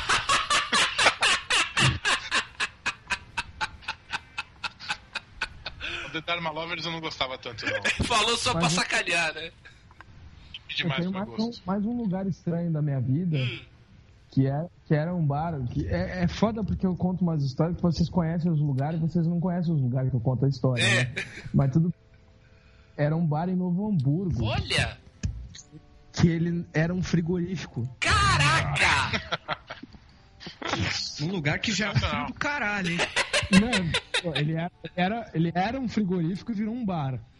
Caralho! É porque o- eles ligavam, né, o. o- ah, digamos assim, as câmeras frigoríficas pra ver se esquentava a galera, né? Porque lá fora tava mais frio. E nesse bar, o banheiro desse bar, é que o foda dos, desse bar era o banheiro. Ah. Começava por aí. O banheiro desse bar, o banheiro masculino, eram duas privadas, uma do lado da outra. Como assim, cara? Em divisória. Não, ah, da- ó, tá vendo? Daí depois de fazer piada de gaúcho, o pessoal fica bravo. Claro, foi, Era- eu- na verdade foi onde eu conheci um, um filme chamado Holy Mountain. Caralho. Muito bom, hein? Que não veio, cara, porque eu, eu- eu basicamente não prestei atenção no show que eu tava fazendo, fiquei prestando atenção no filme. Então, diabos é isso.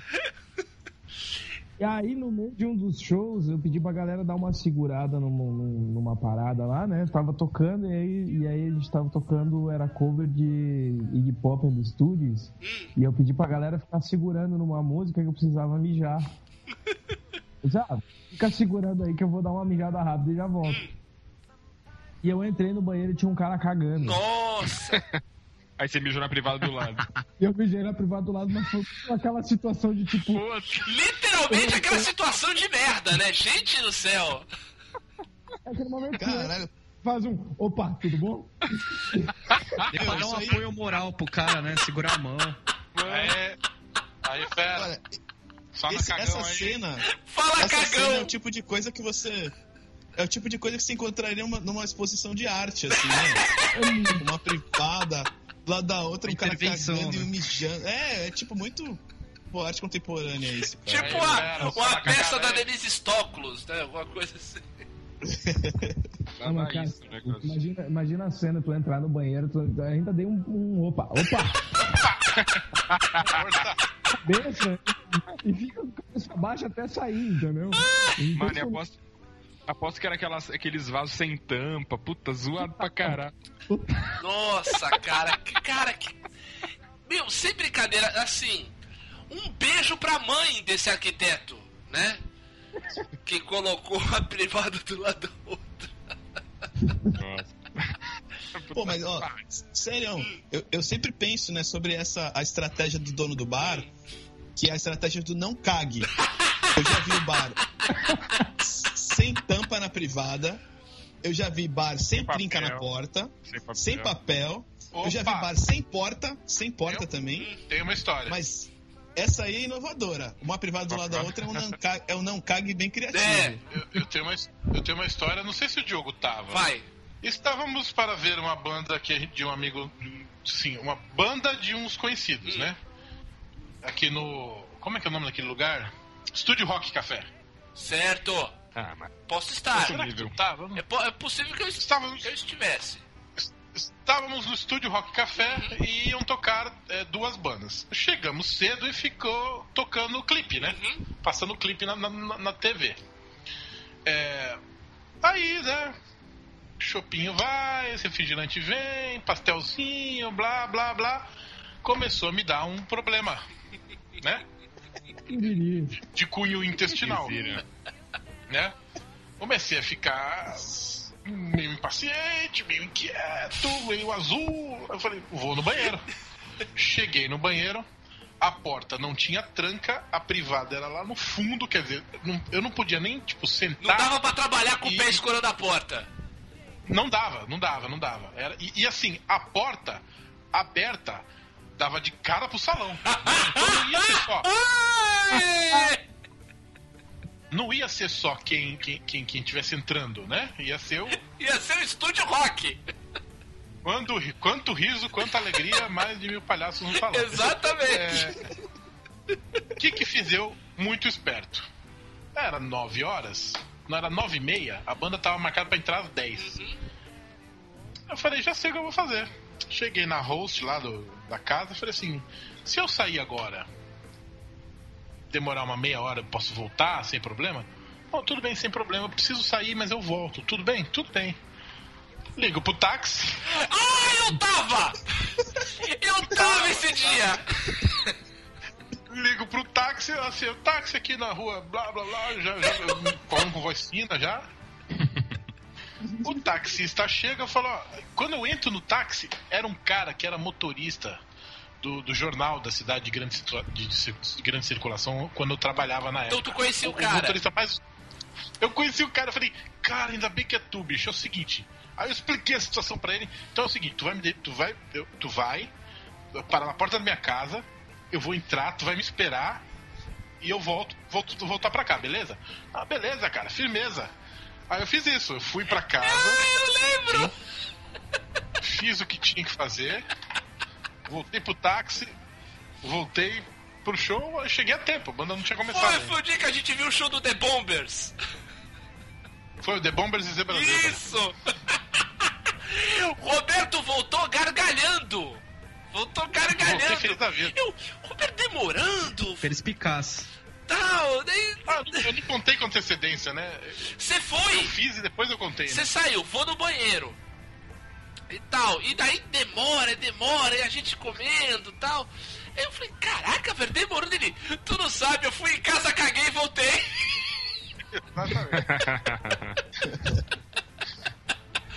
Ô, mano, tem, tem, tem, coisa que, tem coisa que não tem preço. Não, cara. com certeza.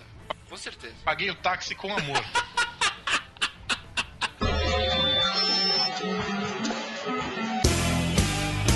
Diogo, conta o seu local inusitado, por favor. Ah, perto desses fica foda, É, né? verdade, é verdade. galera Deixar pro final foi sacanagem. Duas privadas, puteiro, bar que tem pássaro, sei lá, que, que voa planando, que não se mexe. Porra, tá, tá difícil, É. né? Tem que tocar onde? Demônio. É, o bar do demônio. Cara, fica foda. Eu já toquei em lugar zoado pra caralho. Eu já toquei, já toquei em lugar legal. Esse Texas Dog mesmo que a gente falou é um boteco filha da puta fuleiro, bem zoado que tem em Santos, né? Eu lembro que a primeira vez que eu toquei lá, aí levei minha mulher e tal, aí quando a gente pediu uma batata, tinha uma barata, ela não quis mais ir, não sei porquê, nos outros É, shows. eu fico imaginando Né, mas por era um- quê. é.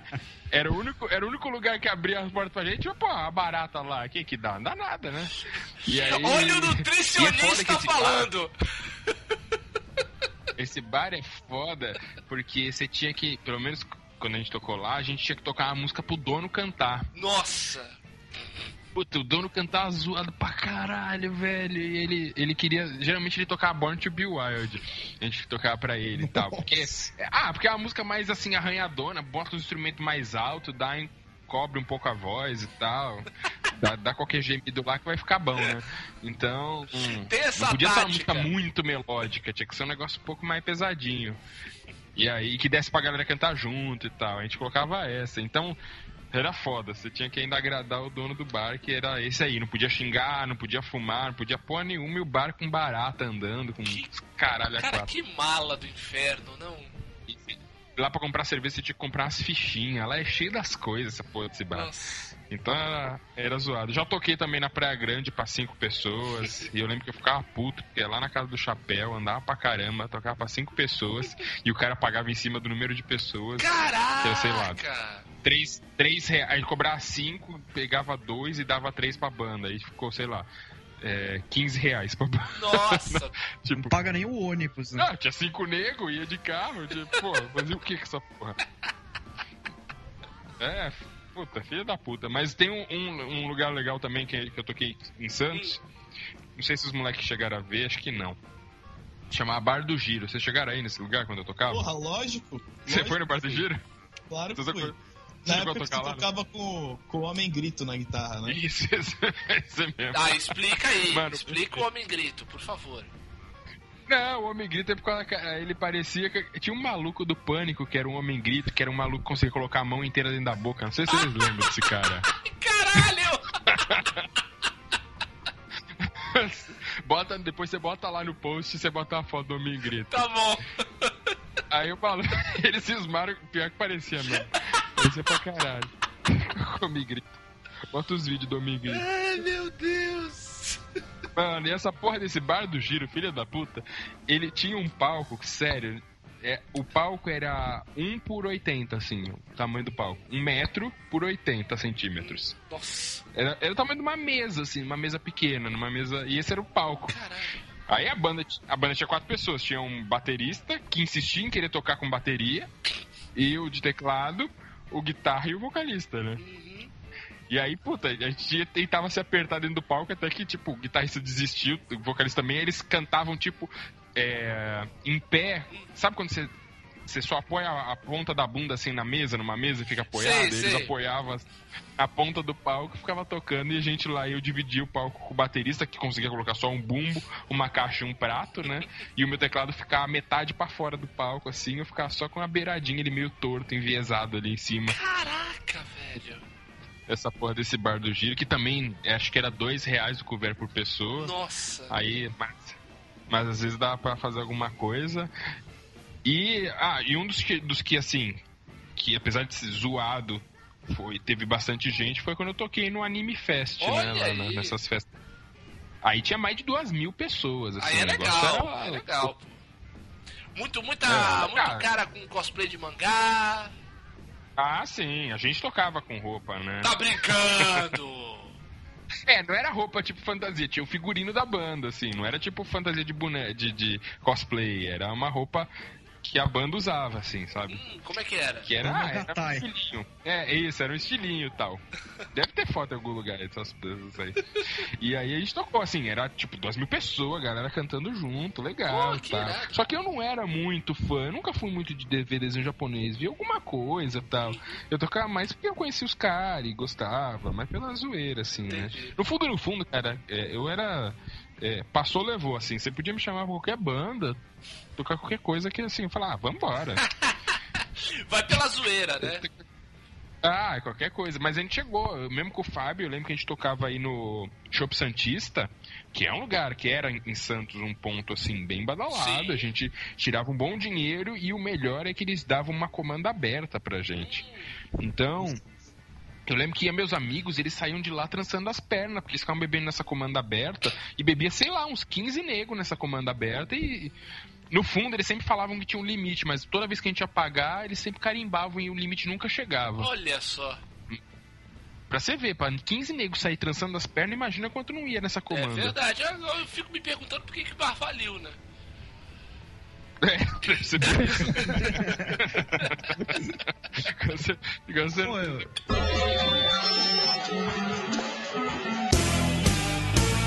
Cara, a primeira vez que eu toquei com. Isso já era o Surra, no Rio de Janeiro. Faz uns, sei lá, quatro anos isso. É, o primeiro show nosso foi numa sexta-feira em Duque de Caxias. Olha aí. Eu não sei se alguém já foi pra Duque de Caxias. Grande Rio, assim, né? Tipo, Baixada. Então, Baixada Fluminense. Já é Baixada assim, Fluminense, é é- verdade. O que de Caxias já é Baixada. é. Eu lembro de a gente desceu no aeroporto, o cara passou de carro, pegou a gente, colocamos tudo no porta-mala e falou: Ó, a gente já vai direto pro show, que já começou e vamos lá e foda-se. Falei: Ah, beleza, né? Não conheço porra nenhuma no Rio, me leva aí. Passou, passou, o Rio é grande pra caralho, andou pela porra da linha vermelha lá inteira, que não sei o quê. E quando chegou em Duque de Caxias, eu já percebi que tinha algo estranho, porque tinha uma quantidade meio absurda de lixo na rua, assim. Eu falei, meu, que porra é essa, assim? O cara, ah, não, é que tá em greve. E aí, tipo, os caras não coletam lixo, sei lá, um mês, assim. Nossa. Aí eu, ah, tá. Você sentiu em Guarulhos Beleza. quase. né? Aí o carro começou a subir, assim. Aí eu falei, caralho, onde que ele tá levando a gente? Aí subindo, a gente tava, ia tocar no morro, em Duque de Caxias. E ele sobe, sobe, sobe, sobe, aí ele para num lugar bem íngreme, assim. Aí eu lembro de descer do carro e já ver um cara na sarjeta desmaiado, assim. Nossa. Eu falei, ah, é aqui, hein? É aqui que eu vou tocar. Era, um, era meio que um barraco, só que maior, assim. E segundo a- o pessoal, era o clube do bairro, assim. Nossa. E.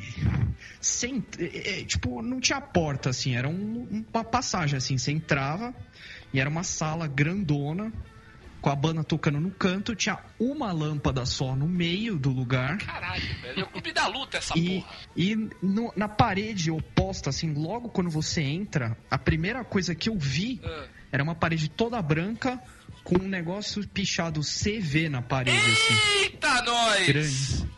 O Adriano ainda Nossa, passou e mano. deu um high five pra vocês, assim. Exatamente. Tava o Didico lá com nós. E.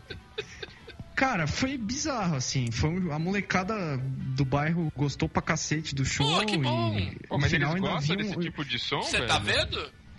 Pô, ó, esse show foi ah, um dos shows que a gente foi a banda mais leve do rolê, porque o resto era só death metal absurdo, assim, tipo. Mas vocês colocaram uma, você fez uma batida meio. Não, esse show foi precário, inclusive de batida, porque é, essas são lições que você aprende com o tempo. O cara fala, ó, não precisa trazer Ah, quase nada na bateria, tá? Caiu nessa. Ah, eu porra. caí. Eu Porra. caí. Não precisa trazer bateria tem tudo aqui. Cheguei lá, meu, Cabo eu toquei no banco, não, aqueles bancos de plástico, sabe? Com encosto, que dificultava ainda mais. Caralho! É, a bateria. A bateria toda caindo, uma merda, assim. E eu lembro que no final do rolê ainda havia um negão gigante, assim, musculoso, chorando. Caraca!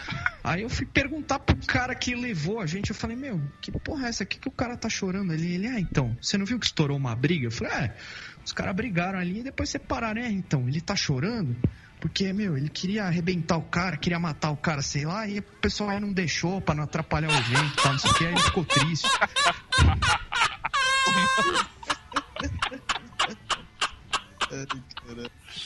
Enfim, foi esse o rolê, assim. Puta merda! Caralho.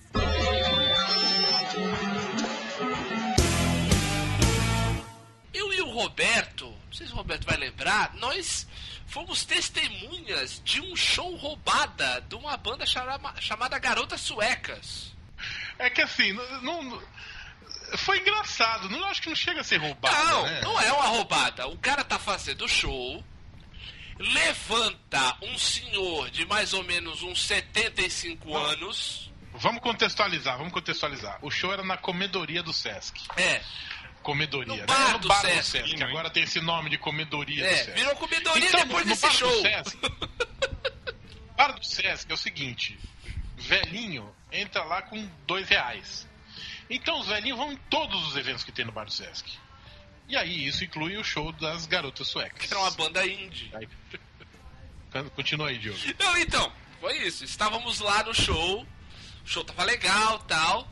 Daí, o- o- é, observamos um movimento, né? Um pouco mais atrás, onde estavam o pessoal sentado, né? E pô, estava num show de rock, né? Todo mundo de pé, né? Tava, o pessoal tava meio achando ruim da- de tanta gente de pé. Daí levanta um senhor de 75 anos, dá a volta entre todos os presentes e para na frente do vocalista. Até porque o, o palco do Bar do Sesc ele tem um palmo de altura, né? É um palco É baixinho. muito baixo.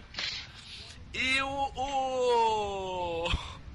Não, não contente com isso, o filho deste senhor, que devia ter uns 50 anos, puxa o vocalista pelo braço.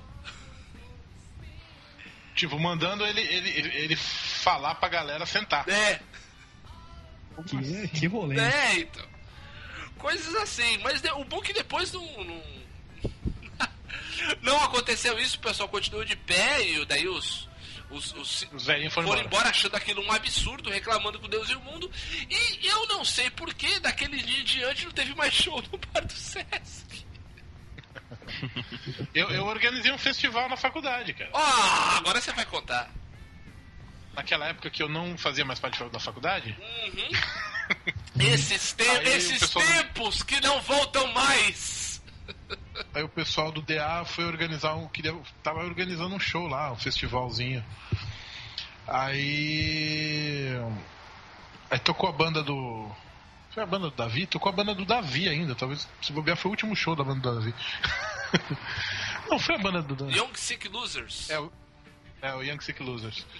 Banda, é, tocou umas 4, 5 bandas e o público era umas 4, 5 bandas. e mais nós que, que organizávamos o festival e mais nossos amigos. Aí tinha, tinha, tinha uns camaradas, uns, uns caras que eu sou, tenho contato com eles até hoje de uma outra banda. Que assim, porra, cara, foi mal. Ele, ah, pô, divertido, divertido. Os caras foram gente boa. Ah, mas, Nossa, foi é, horrível, ah, mas faz parte, é bom assim. Pacote, você aí que já tocou até onde o, onde o demônio. Onde o demônio habitava. Tem história de Cara. roubada, cara? Tem várias. Nossa, só o que tem. Tem vários. Tem- eu tenho uma roubada sequência, na verdade. É um, é um combo roubado. Manda aí. Que é sensacional. Que a gente foi tocar uma vez na Bahia, né? Em Salvador. Sorria, você E- está na Bahia. É, foi quase isso. Pensa, né? Foram quatro dias de viagem de carro, né? Pra chegar lá. Nossa, você foi de Aí carro, foi tocar, cara. Foi de carro. E aí a gente foi tocar um pub no Pelourinho. Uau! Bem legal, né? Pô. Pô, um pub, puta vibe, né? O cara pensa, pô, vai tá show, vai ser demais. E aí a gente chegou pra passar o som, eram umas 9 horas da noite, a gente ia tocar lá pela uma da manhã. Certo.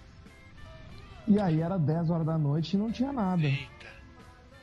11 horas da noite e não tinha nada. À meia-noite ainda não tinha nada. Eita, ferro! Ah, Quando bateu tipo uma meia-noite e 15, eu cheguei pro cara que tava organizando e disse, cara, cadê todo o equipamento e tal, né? As coisas pra gente tocar e, e afins.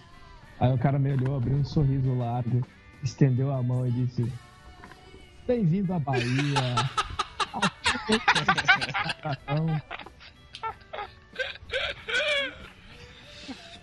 Enfim, a gente tocou às duas Simpático. e meia da manhã. Os os equipamentos chegaram só a uma e meia. Nossa! E aí tinha um cara muito louco que o cara adorou o show. E o cara disse: Eu quero convidar vocês pra tocar amanhã num projeto. Amanhã, tipo, no outro dia, 4 horas da tarde. Projeto Num ainda. Projeto que é no não sei o que, no largo do não sei aonde. E vocês têm que ir porque vai ser animal. Aí a gente, tá, beleza, vamos fazer, tamo aqui, né? É, pô. Vamos lá. A gente chegou. Era tipo uma. Até que era bacana, uma concha acústica, assim, numa praça, cheia de gente, família e tal. Só que o palco era alimentado com um gato dos postes da rua. E aí a gente ligou todos os equipamentos e instrumentos pra tocar e, e faltou luz na metade do palco. Aí, o gato de 220 tinha caído Bem-vindo à Bahia.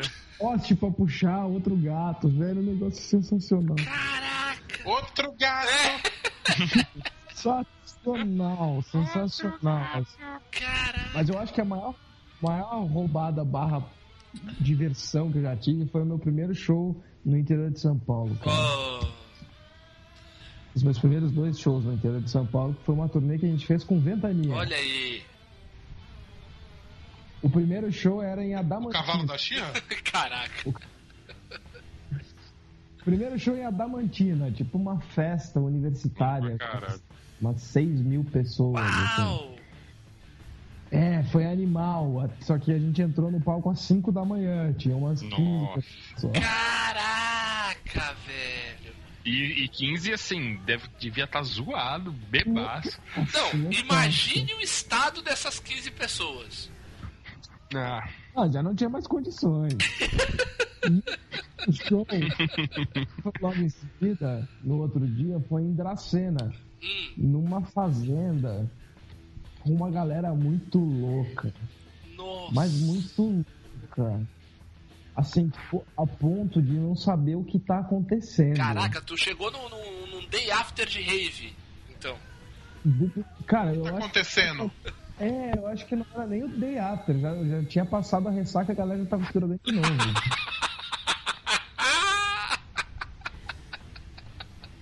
E não tinha palco, era tipo na grama, assim, tocava na grama, galera no chão. Um negócio fenomenal. Caraca, bicho. E aí foi engraçado que a gente tava indo pra lá. é, a gente tava saindo de Adamantina e indo pra Dracena, que é do lado, né? É longe pra caralho de São Paulo, mas As é uma duas são longe igual. É. E aí o, o baterista da banda, eu acho que é, era o baterista da banda, olhando assim pela janela, né, pra, pro céu e tal. E aí o cara que tinha contratado a gente era o cara que tava dirigindo, o cara, o que, que houve? Que tá olhando pro céu e disse, não, mas é, é aqui que é a cidade que tem os OVNIs, né? Nossa, Damantina, é verdade. Não, não é verdade, o cara, não, isso é, é dia- Varginha, né? Ah, não! isso é diamantina. é Diamantina. Diamantina, tem razão. O cara, Porra, é mesmo, né? ah, mas vai ter que ter um homem. né? Tá vendo? Até eu caí, ó, nessa. Pô, a Damantina não é onde nasceu o Wolverine? Aí tu me pegou, como assim, cara? Ah, o Wolverine brasileiro? Não, pera, não, é que pô, a referência foi muito longe. É que o, o corpo do Wolverine é revestido por um metal chamado adamantium. Nossa! Fábio! Supostamente deveria ser. Ah, Mas é, Cara, mas eu lembrei de uma última, rápida. Não, vai tranquilo, uma papai. última. Eu uma vez, cara, fui tocar em Mossoró. Opa, aí sim. Mossoró é uma cidade longe de Natal e quente pra caralho, sim, né? sim, mas é, é, acho que é a segunda cidade do, do, do estado ali, né? Do Rio Grande do Norte. Cara, e foi assim, imagina. Eu, a gente chegou em Mossoró. A primeira visão que a gente teve de Mossoró foi o famoso cara que fica andando de moto vestido de Homem-Aranha. Tudo errado. Ai, é muito bom. Ah. Chega na cidade e pensa, essa noite vai ser muito louca. essa noite vai ser muito louca.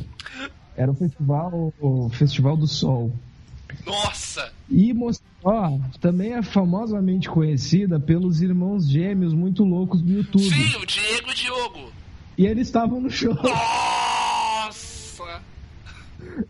Inclusive, tem foto no meu Facebook com eles. Ah, por favor, vou precisar botar essa foto no post. Preciso achar isso. Cara, a- eu lembro claramente de começar a, a rir muito sozinho. Nossa, cara. Mas ri muito. E aí o cara olhou pra mim, um dos caras da casa olhou pra mim e disse: Tu já viu esse vídeo, né? Eu disse: Já. Mas eles estão bem mesmo ou eles continuam muito loucos? Aí o cara, não, eles deram uma melhorada. Aí eu olhei pro lado, tava tipo os caras se jogando no chão. É, eles deram uma bela melhorada. Nossa. Ficava um cara, tipo, atrás da gente. Mas quem é o cantor? Nossa. Quem é o cantor aí da banda? Nossa, cara. Melhoraram pra caralho. Assim, é, é- é o rascunho do mapa do inferno. Mas foi muito engraçado. Ah, não duvido. Mossoró foi não engraçado duvido. pra caralho. Porra, deve ter. Cara, só de tu contar, eu já tô imaginando o quão épico deve ter sido esse dia, velho. Sem brincadeira. Não, cara, te- te- ter a possibilidade de tirar foto com aqueles caras já foi o suficientemente bom pra valer a viagem Nossa, inteira. mas com certeza. Com certeza.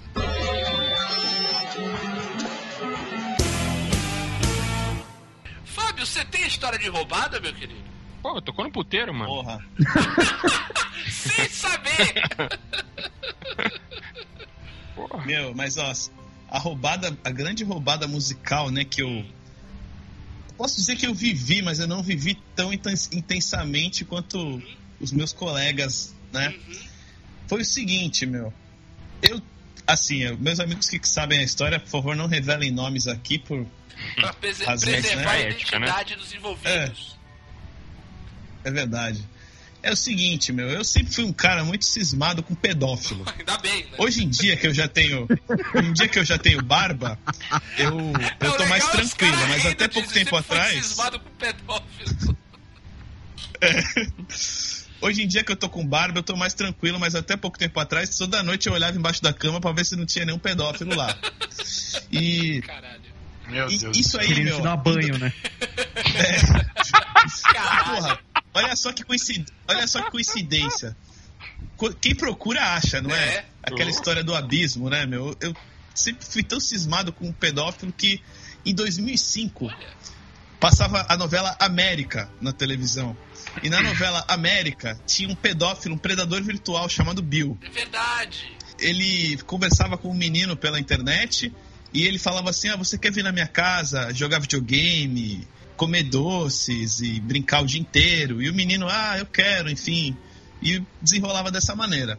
E eu vi esse bagulho e falava: caralho, que coisa pesada, né? Isso aí, será que existe? Meu, deve existir. Aí, meu, eu fiz o meu primeiro show e aí apareceu um cara adicionando todos nós no MSN na época. E esse cara falava assim: pô, vocês têm um visual bacana, Olha. vocês. Vocês é, todos já têm o cabelo compridinho. Pô, eu sou um cara experiente da música, eu posso dar várias dicas pra vocês e tal. O cara com um papo bem estranho, assim. Bota estranho nisso, né? E. Muito estranho, é. E assim, ele falou: Ah, você é o que toca baixo? Aí eu falei: É, eu toco baixo. Ele, ah, e não toca mais nada? Tipo, entendeu? E aí ele tinha uns papos muito estranhos, só que, meu, eu já era cabreiro, né, meu, com esse bagulho. E o resto da molecada da banda, não. Eles eram os caras, tipo, que achava que isso não existia, entendeu? Ah, normal, normal. Enfim, eu sei que assim, deu uns três dias, a banda inteira foi dormir na casa do cara. Eita. Porque o cara falou que tinha instrumento lá, que ele ia fazer foto da galera fantasiada de Aerosmith, que ele tinha jaqueta, lá os bagulho.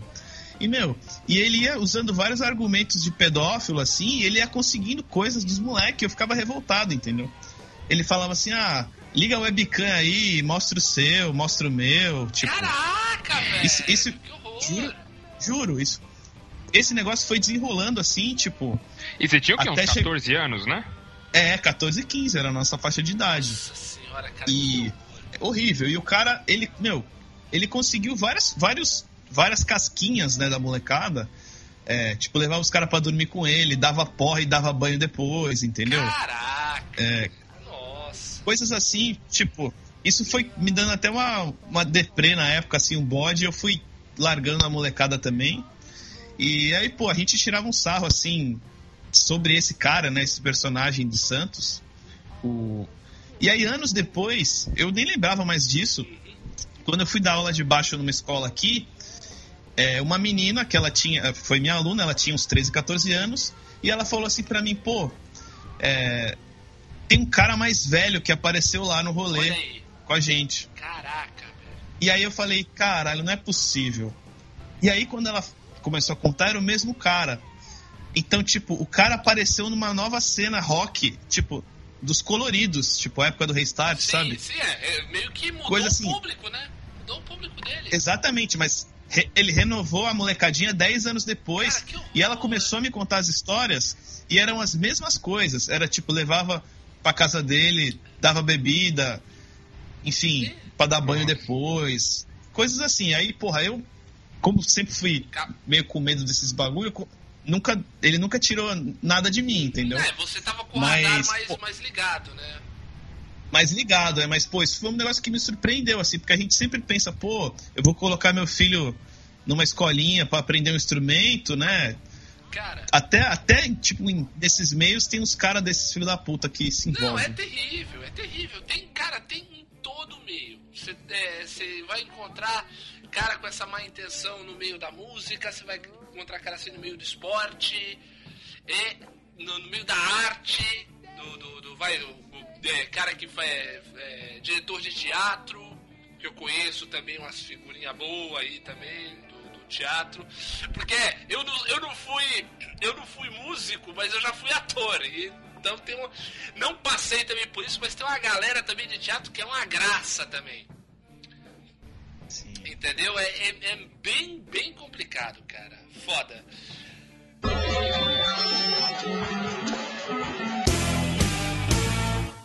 Então, pra fechar, vamos falar o, o que estamos fazendo agora. Como é que o que esses músicos estão fazendo agora? Vou começar então com o nosso professor.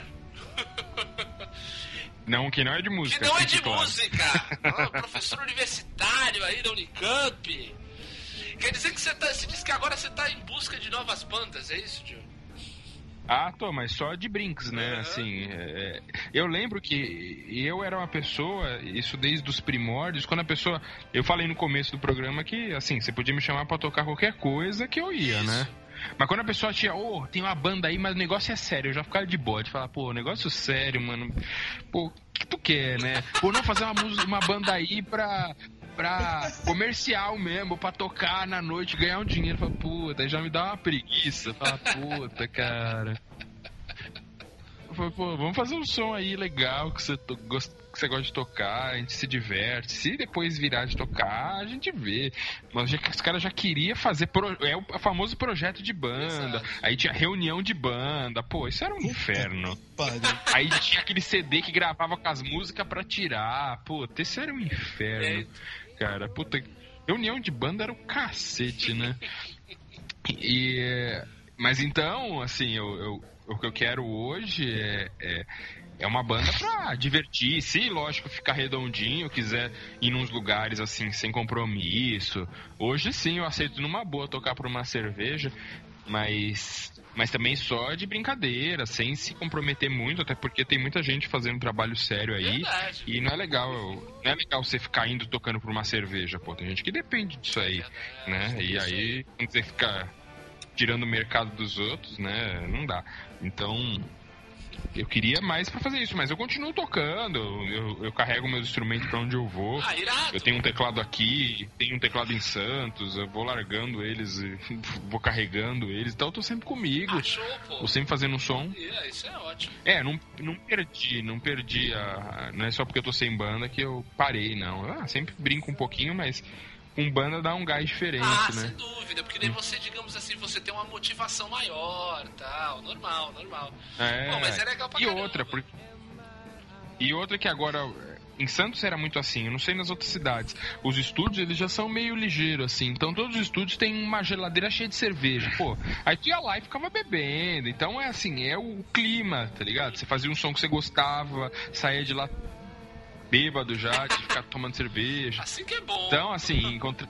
é, encontrar com os amigos. Então, na verdade, era, é mais isso que eu busco, assim, que eu acho legal, né? Essa coisa do clima da música, de, de tocar o que você gosta, fazer o que você gosta sem muito compromisso, fazer um som diferente aí e tal. foda. Mas eu tô nessas. Foda demais. E tu, Fábio? Você aí, futuro dentista. Bom, a- cara, eu tenho assim, atualmente eu tenho projetos com o Diogo, com o Vitor. A gente tem várias bandas aí que a gente fica falando, pô, vamos fazer e a gente Só nunca no faz papel. essa porra. É porque tá faltando Só reunião de papel. banda. Tá faltando reunião de banda. Tem que fazer uma Exatamente. reunião. Marca uma reunião que a gente dá certo. Tá, tá faltando um cara mais pretencioso, assim, sabe? Que queira dominar o mundo e tal. A gente, todo mundo só quer, se só quer tirar uma onda, aí não dá certo, né? É, né? E, porra, mas o Diogo tava falando aqui, eu já tava me coçando aqui pra me oferecer pra tocar com ele em algum projeto, entendeu? projeto não, desculpa, projeto não, que essa palavra aí é mal agouro, não. né? Projeto. não, é. Mas, pô, fazer um Porque, som né, é ó, sempre porque legal. tem uma coisa, Fábio. A partir do momento que você tem o projeto, você precisa ter a proposta. Entendeu? É. Tem a proposta? Se propõe? E o pior é que normalmente esses caras que aparecem com muita pretensão são sempre. as- Quando o cara começa a contar, você sempre faz aquela olhada pra cima, tipo, caralho, que Pô, merda. É. merda. Os caras que querem dominar o mundo são sempre os, os menos capazes, assim. Não, e é né? uma galera Não meio mala forçar, também, né? É um pessoal meio chato. Chato. Sim, sim. Falta aquela autocrítica, né, É. meu? Se levam a sério demais. Exato. Digamos assim, Mas, pô- é assim que a gente leva o podcast aqui, né, Betão? A gente Exatamente. leva exatamente nessa, nessa levada. A gente faz, vai, faz pauta, chama, pensa no tema e tal, mas é pra isso, pra trocar uma ideia, brincar, daí botar umas vinhetas, botar umas músicas malucas e tal, depois ver o que dá. E encerrar de qualquer jeito. É. Eu sempre que tenho a oportunidade de tocar com a molecada, eu levo o violão e a gente fica brincando de tirar a música na hora, emendar uma música na outra, sem saber a letra, sem terminar a música, mudando o tom, tipo, totalmente livre assim, e a gente sempre se diverte dessa Pô, forma. Mas se aparecer aí um, uma proposta mais redondinha aí quando o Diogo tiver quiser deixar o- uma, uma universidade de Tiver lado de licença, tiver de um pouco. licença. Não vou. Só quando eu tirar meu sabático, a gente faz. Isso aí, ó. Beleza. Ou, ou vocês vêm pra cá. Vem pra cá, Fábio. Você faz um mestrado aqui. Tá, a gente te dá umas biritas, uns banhos. Ai, caralho! que filho puta! já, tô, eu já tô acostumado mesmo. Agora vamos falar com os prof, né, bicho? Falar com os prof da área. Vitor, fala aí você que está pra sair em turnê na Europa. Conta aí. Pois é. é, então. O Surra, eu tive um monte de banda aí, mas o Surra que, tipo. Teoricamente a gente leva de um jeito meio. aos trancos e barrancos aí, porque são só três pessoas fazendo tudo e. Mas é numa boa, tranquilo. A gente. Ah, numa boa. E a gente meio que adotou a filosofia do, ó. quer levar a gente pra tocar, a gente vai viabilizar o negócio. Então, com isso a gente conseguiu tocar no Macapá, em Manaus. Eu tava em Manaus semana passada tocando, tocamos em um monte de lugar no Brasil. Irado, velho. E aí um, um, um, um cara que faz booking lá de turnês na Europa, tipo, falou, ó. a gente já levou várias bandas que vocês conhecem e tal, e acho que com vocês podia dar certo e tal. Eu falei, ah, beleza, né? Mesmo cantando em português, ele, não, beleza, rola. Então, dia 19 a gente tá indo pra lá fazer 20 Olha shows. E vamos ver se eu sobrevivo a essa maratona intensa de shows de quarta, quinta, sexta, sábado, domingo. Conta aí, vai passar por onde? Cara, a gente vai tocar na República Tcheca, Olha. Alemanha, Áustria, Bélgica, Holanda, França, Espanha e Portugal. Caraca, que foda. Pô, show, queremos imagens, Bastante hein, cara? lugar. Queremos imagens desses. Ah, vão, vão ter vários registros nas redes sociais, Tcheca né? Tem vários malucos, hein? Vai ser da hora. Vários malucos e várias É, cervejas eu ia também. falar, né? Pô, cerveja, cerveja, é mais- então, cerveja é mais barata que água lá. Então, É, mas não é zoeira, não. É Ansioso mais barato que água mesmo. Caraca, que foda. Não sei como, mas é. E você, meu querido Rodrigo Pacote, você que pode estar fazendo uma turnê lá pra República de Curitiba.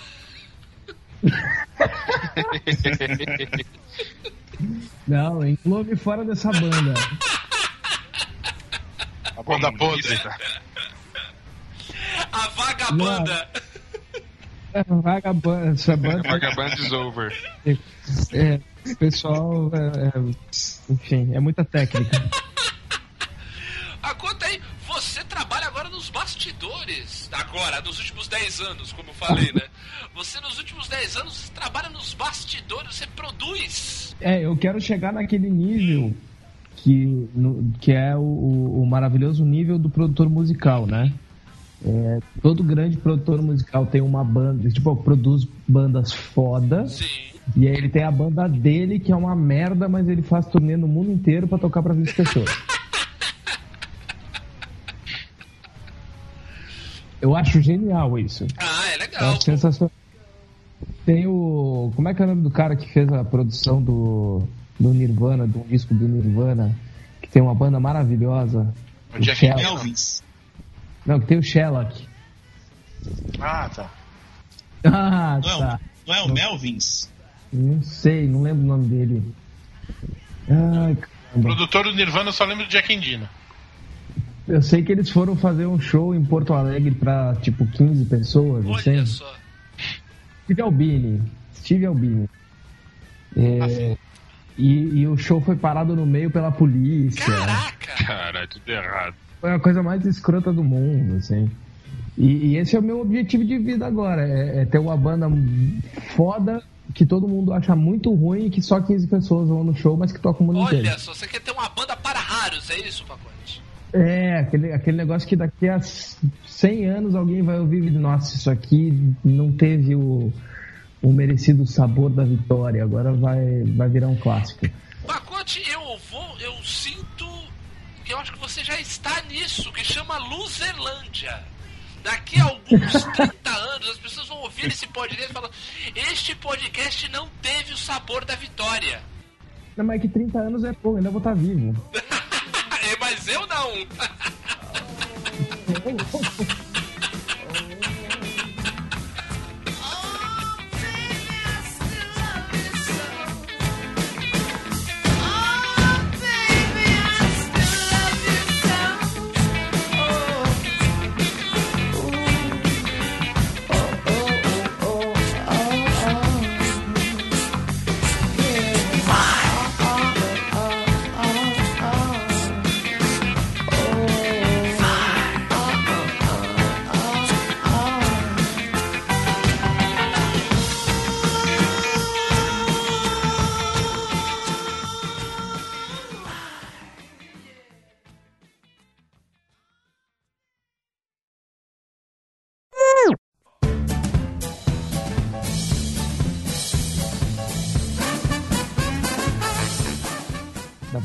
fazer? Assim, então?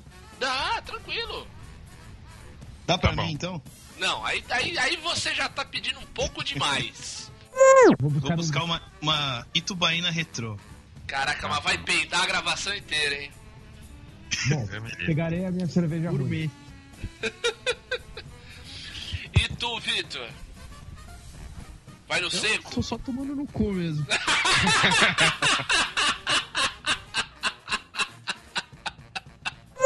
Pô, tá- deu uma zoada no som ou é impressão minha? No meu som? Ou, é no- ou será que é no meu? Ai meu Deus, tomara que seja no seu. Do- dos outros é refresco, né? Exatamente. Mas vamos falar com os nossos ouvintes. Tararã, tan, tan, tararã, Os ouvintes falaram já? Boa, vambora! Já falaram os ouvintes? Fala de novo, fala de novo. Pois é, qualquer dia a gente faz um programa Pô, disso. com certeza. Dá pra chamar os. fazer os, reunir só os casados, aí vai ser uma maravilha. pois é, mas é uma beleza. Então tá bom, né? Esse, esse programa eu tô de fora. Não sei, não sei quando é que vai ser, pacote. Até lá você tem tempo. Pô, só se for. Bom, enfim.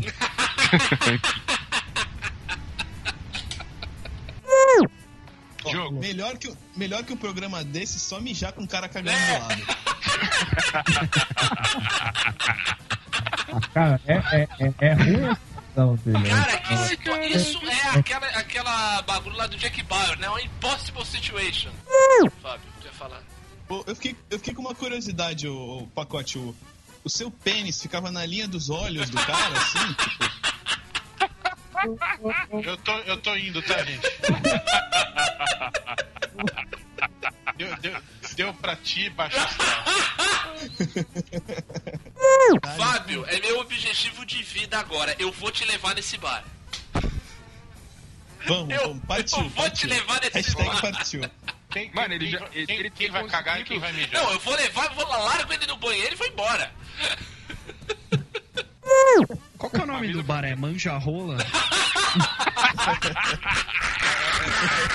É com, é com, é com apóstrofo, é, assim, é, é, é manja rolas. Apóstrofo é Puta que pariu. Aí a galera no fim de semana fala, vamos lá no manja.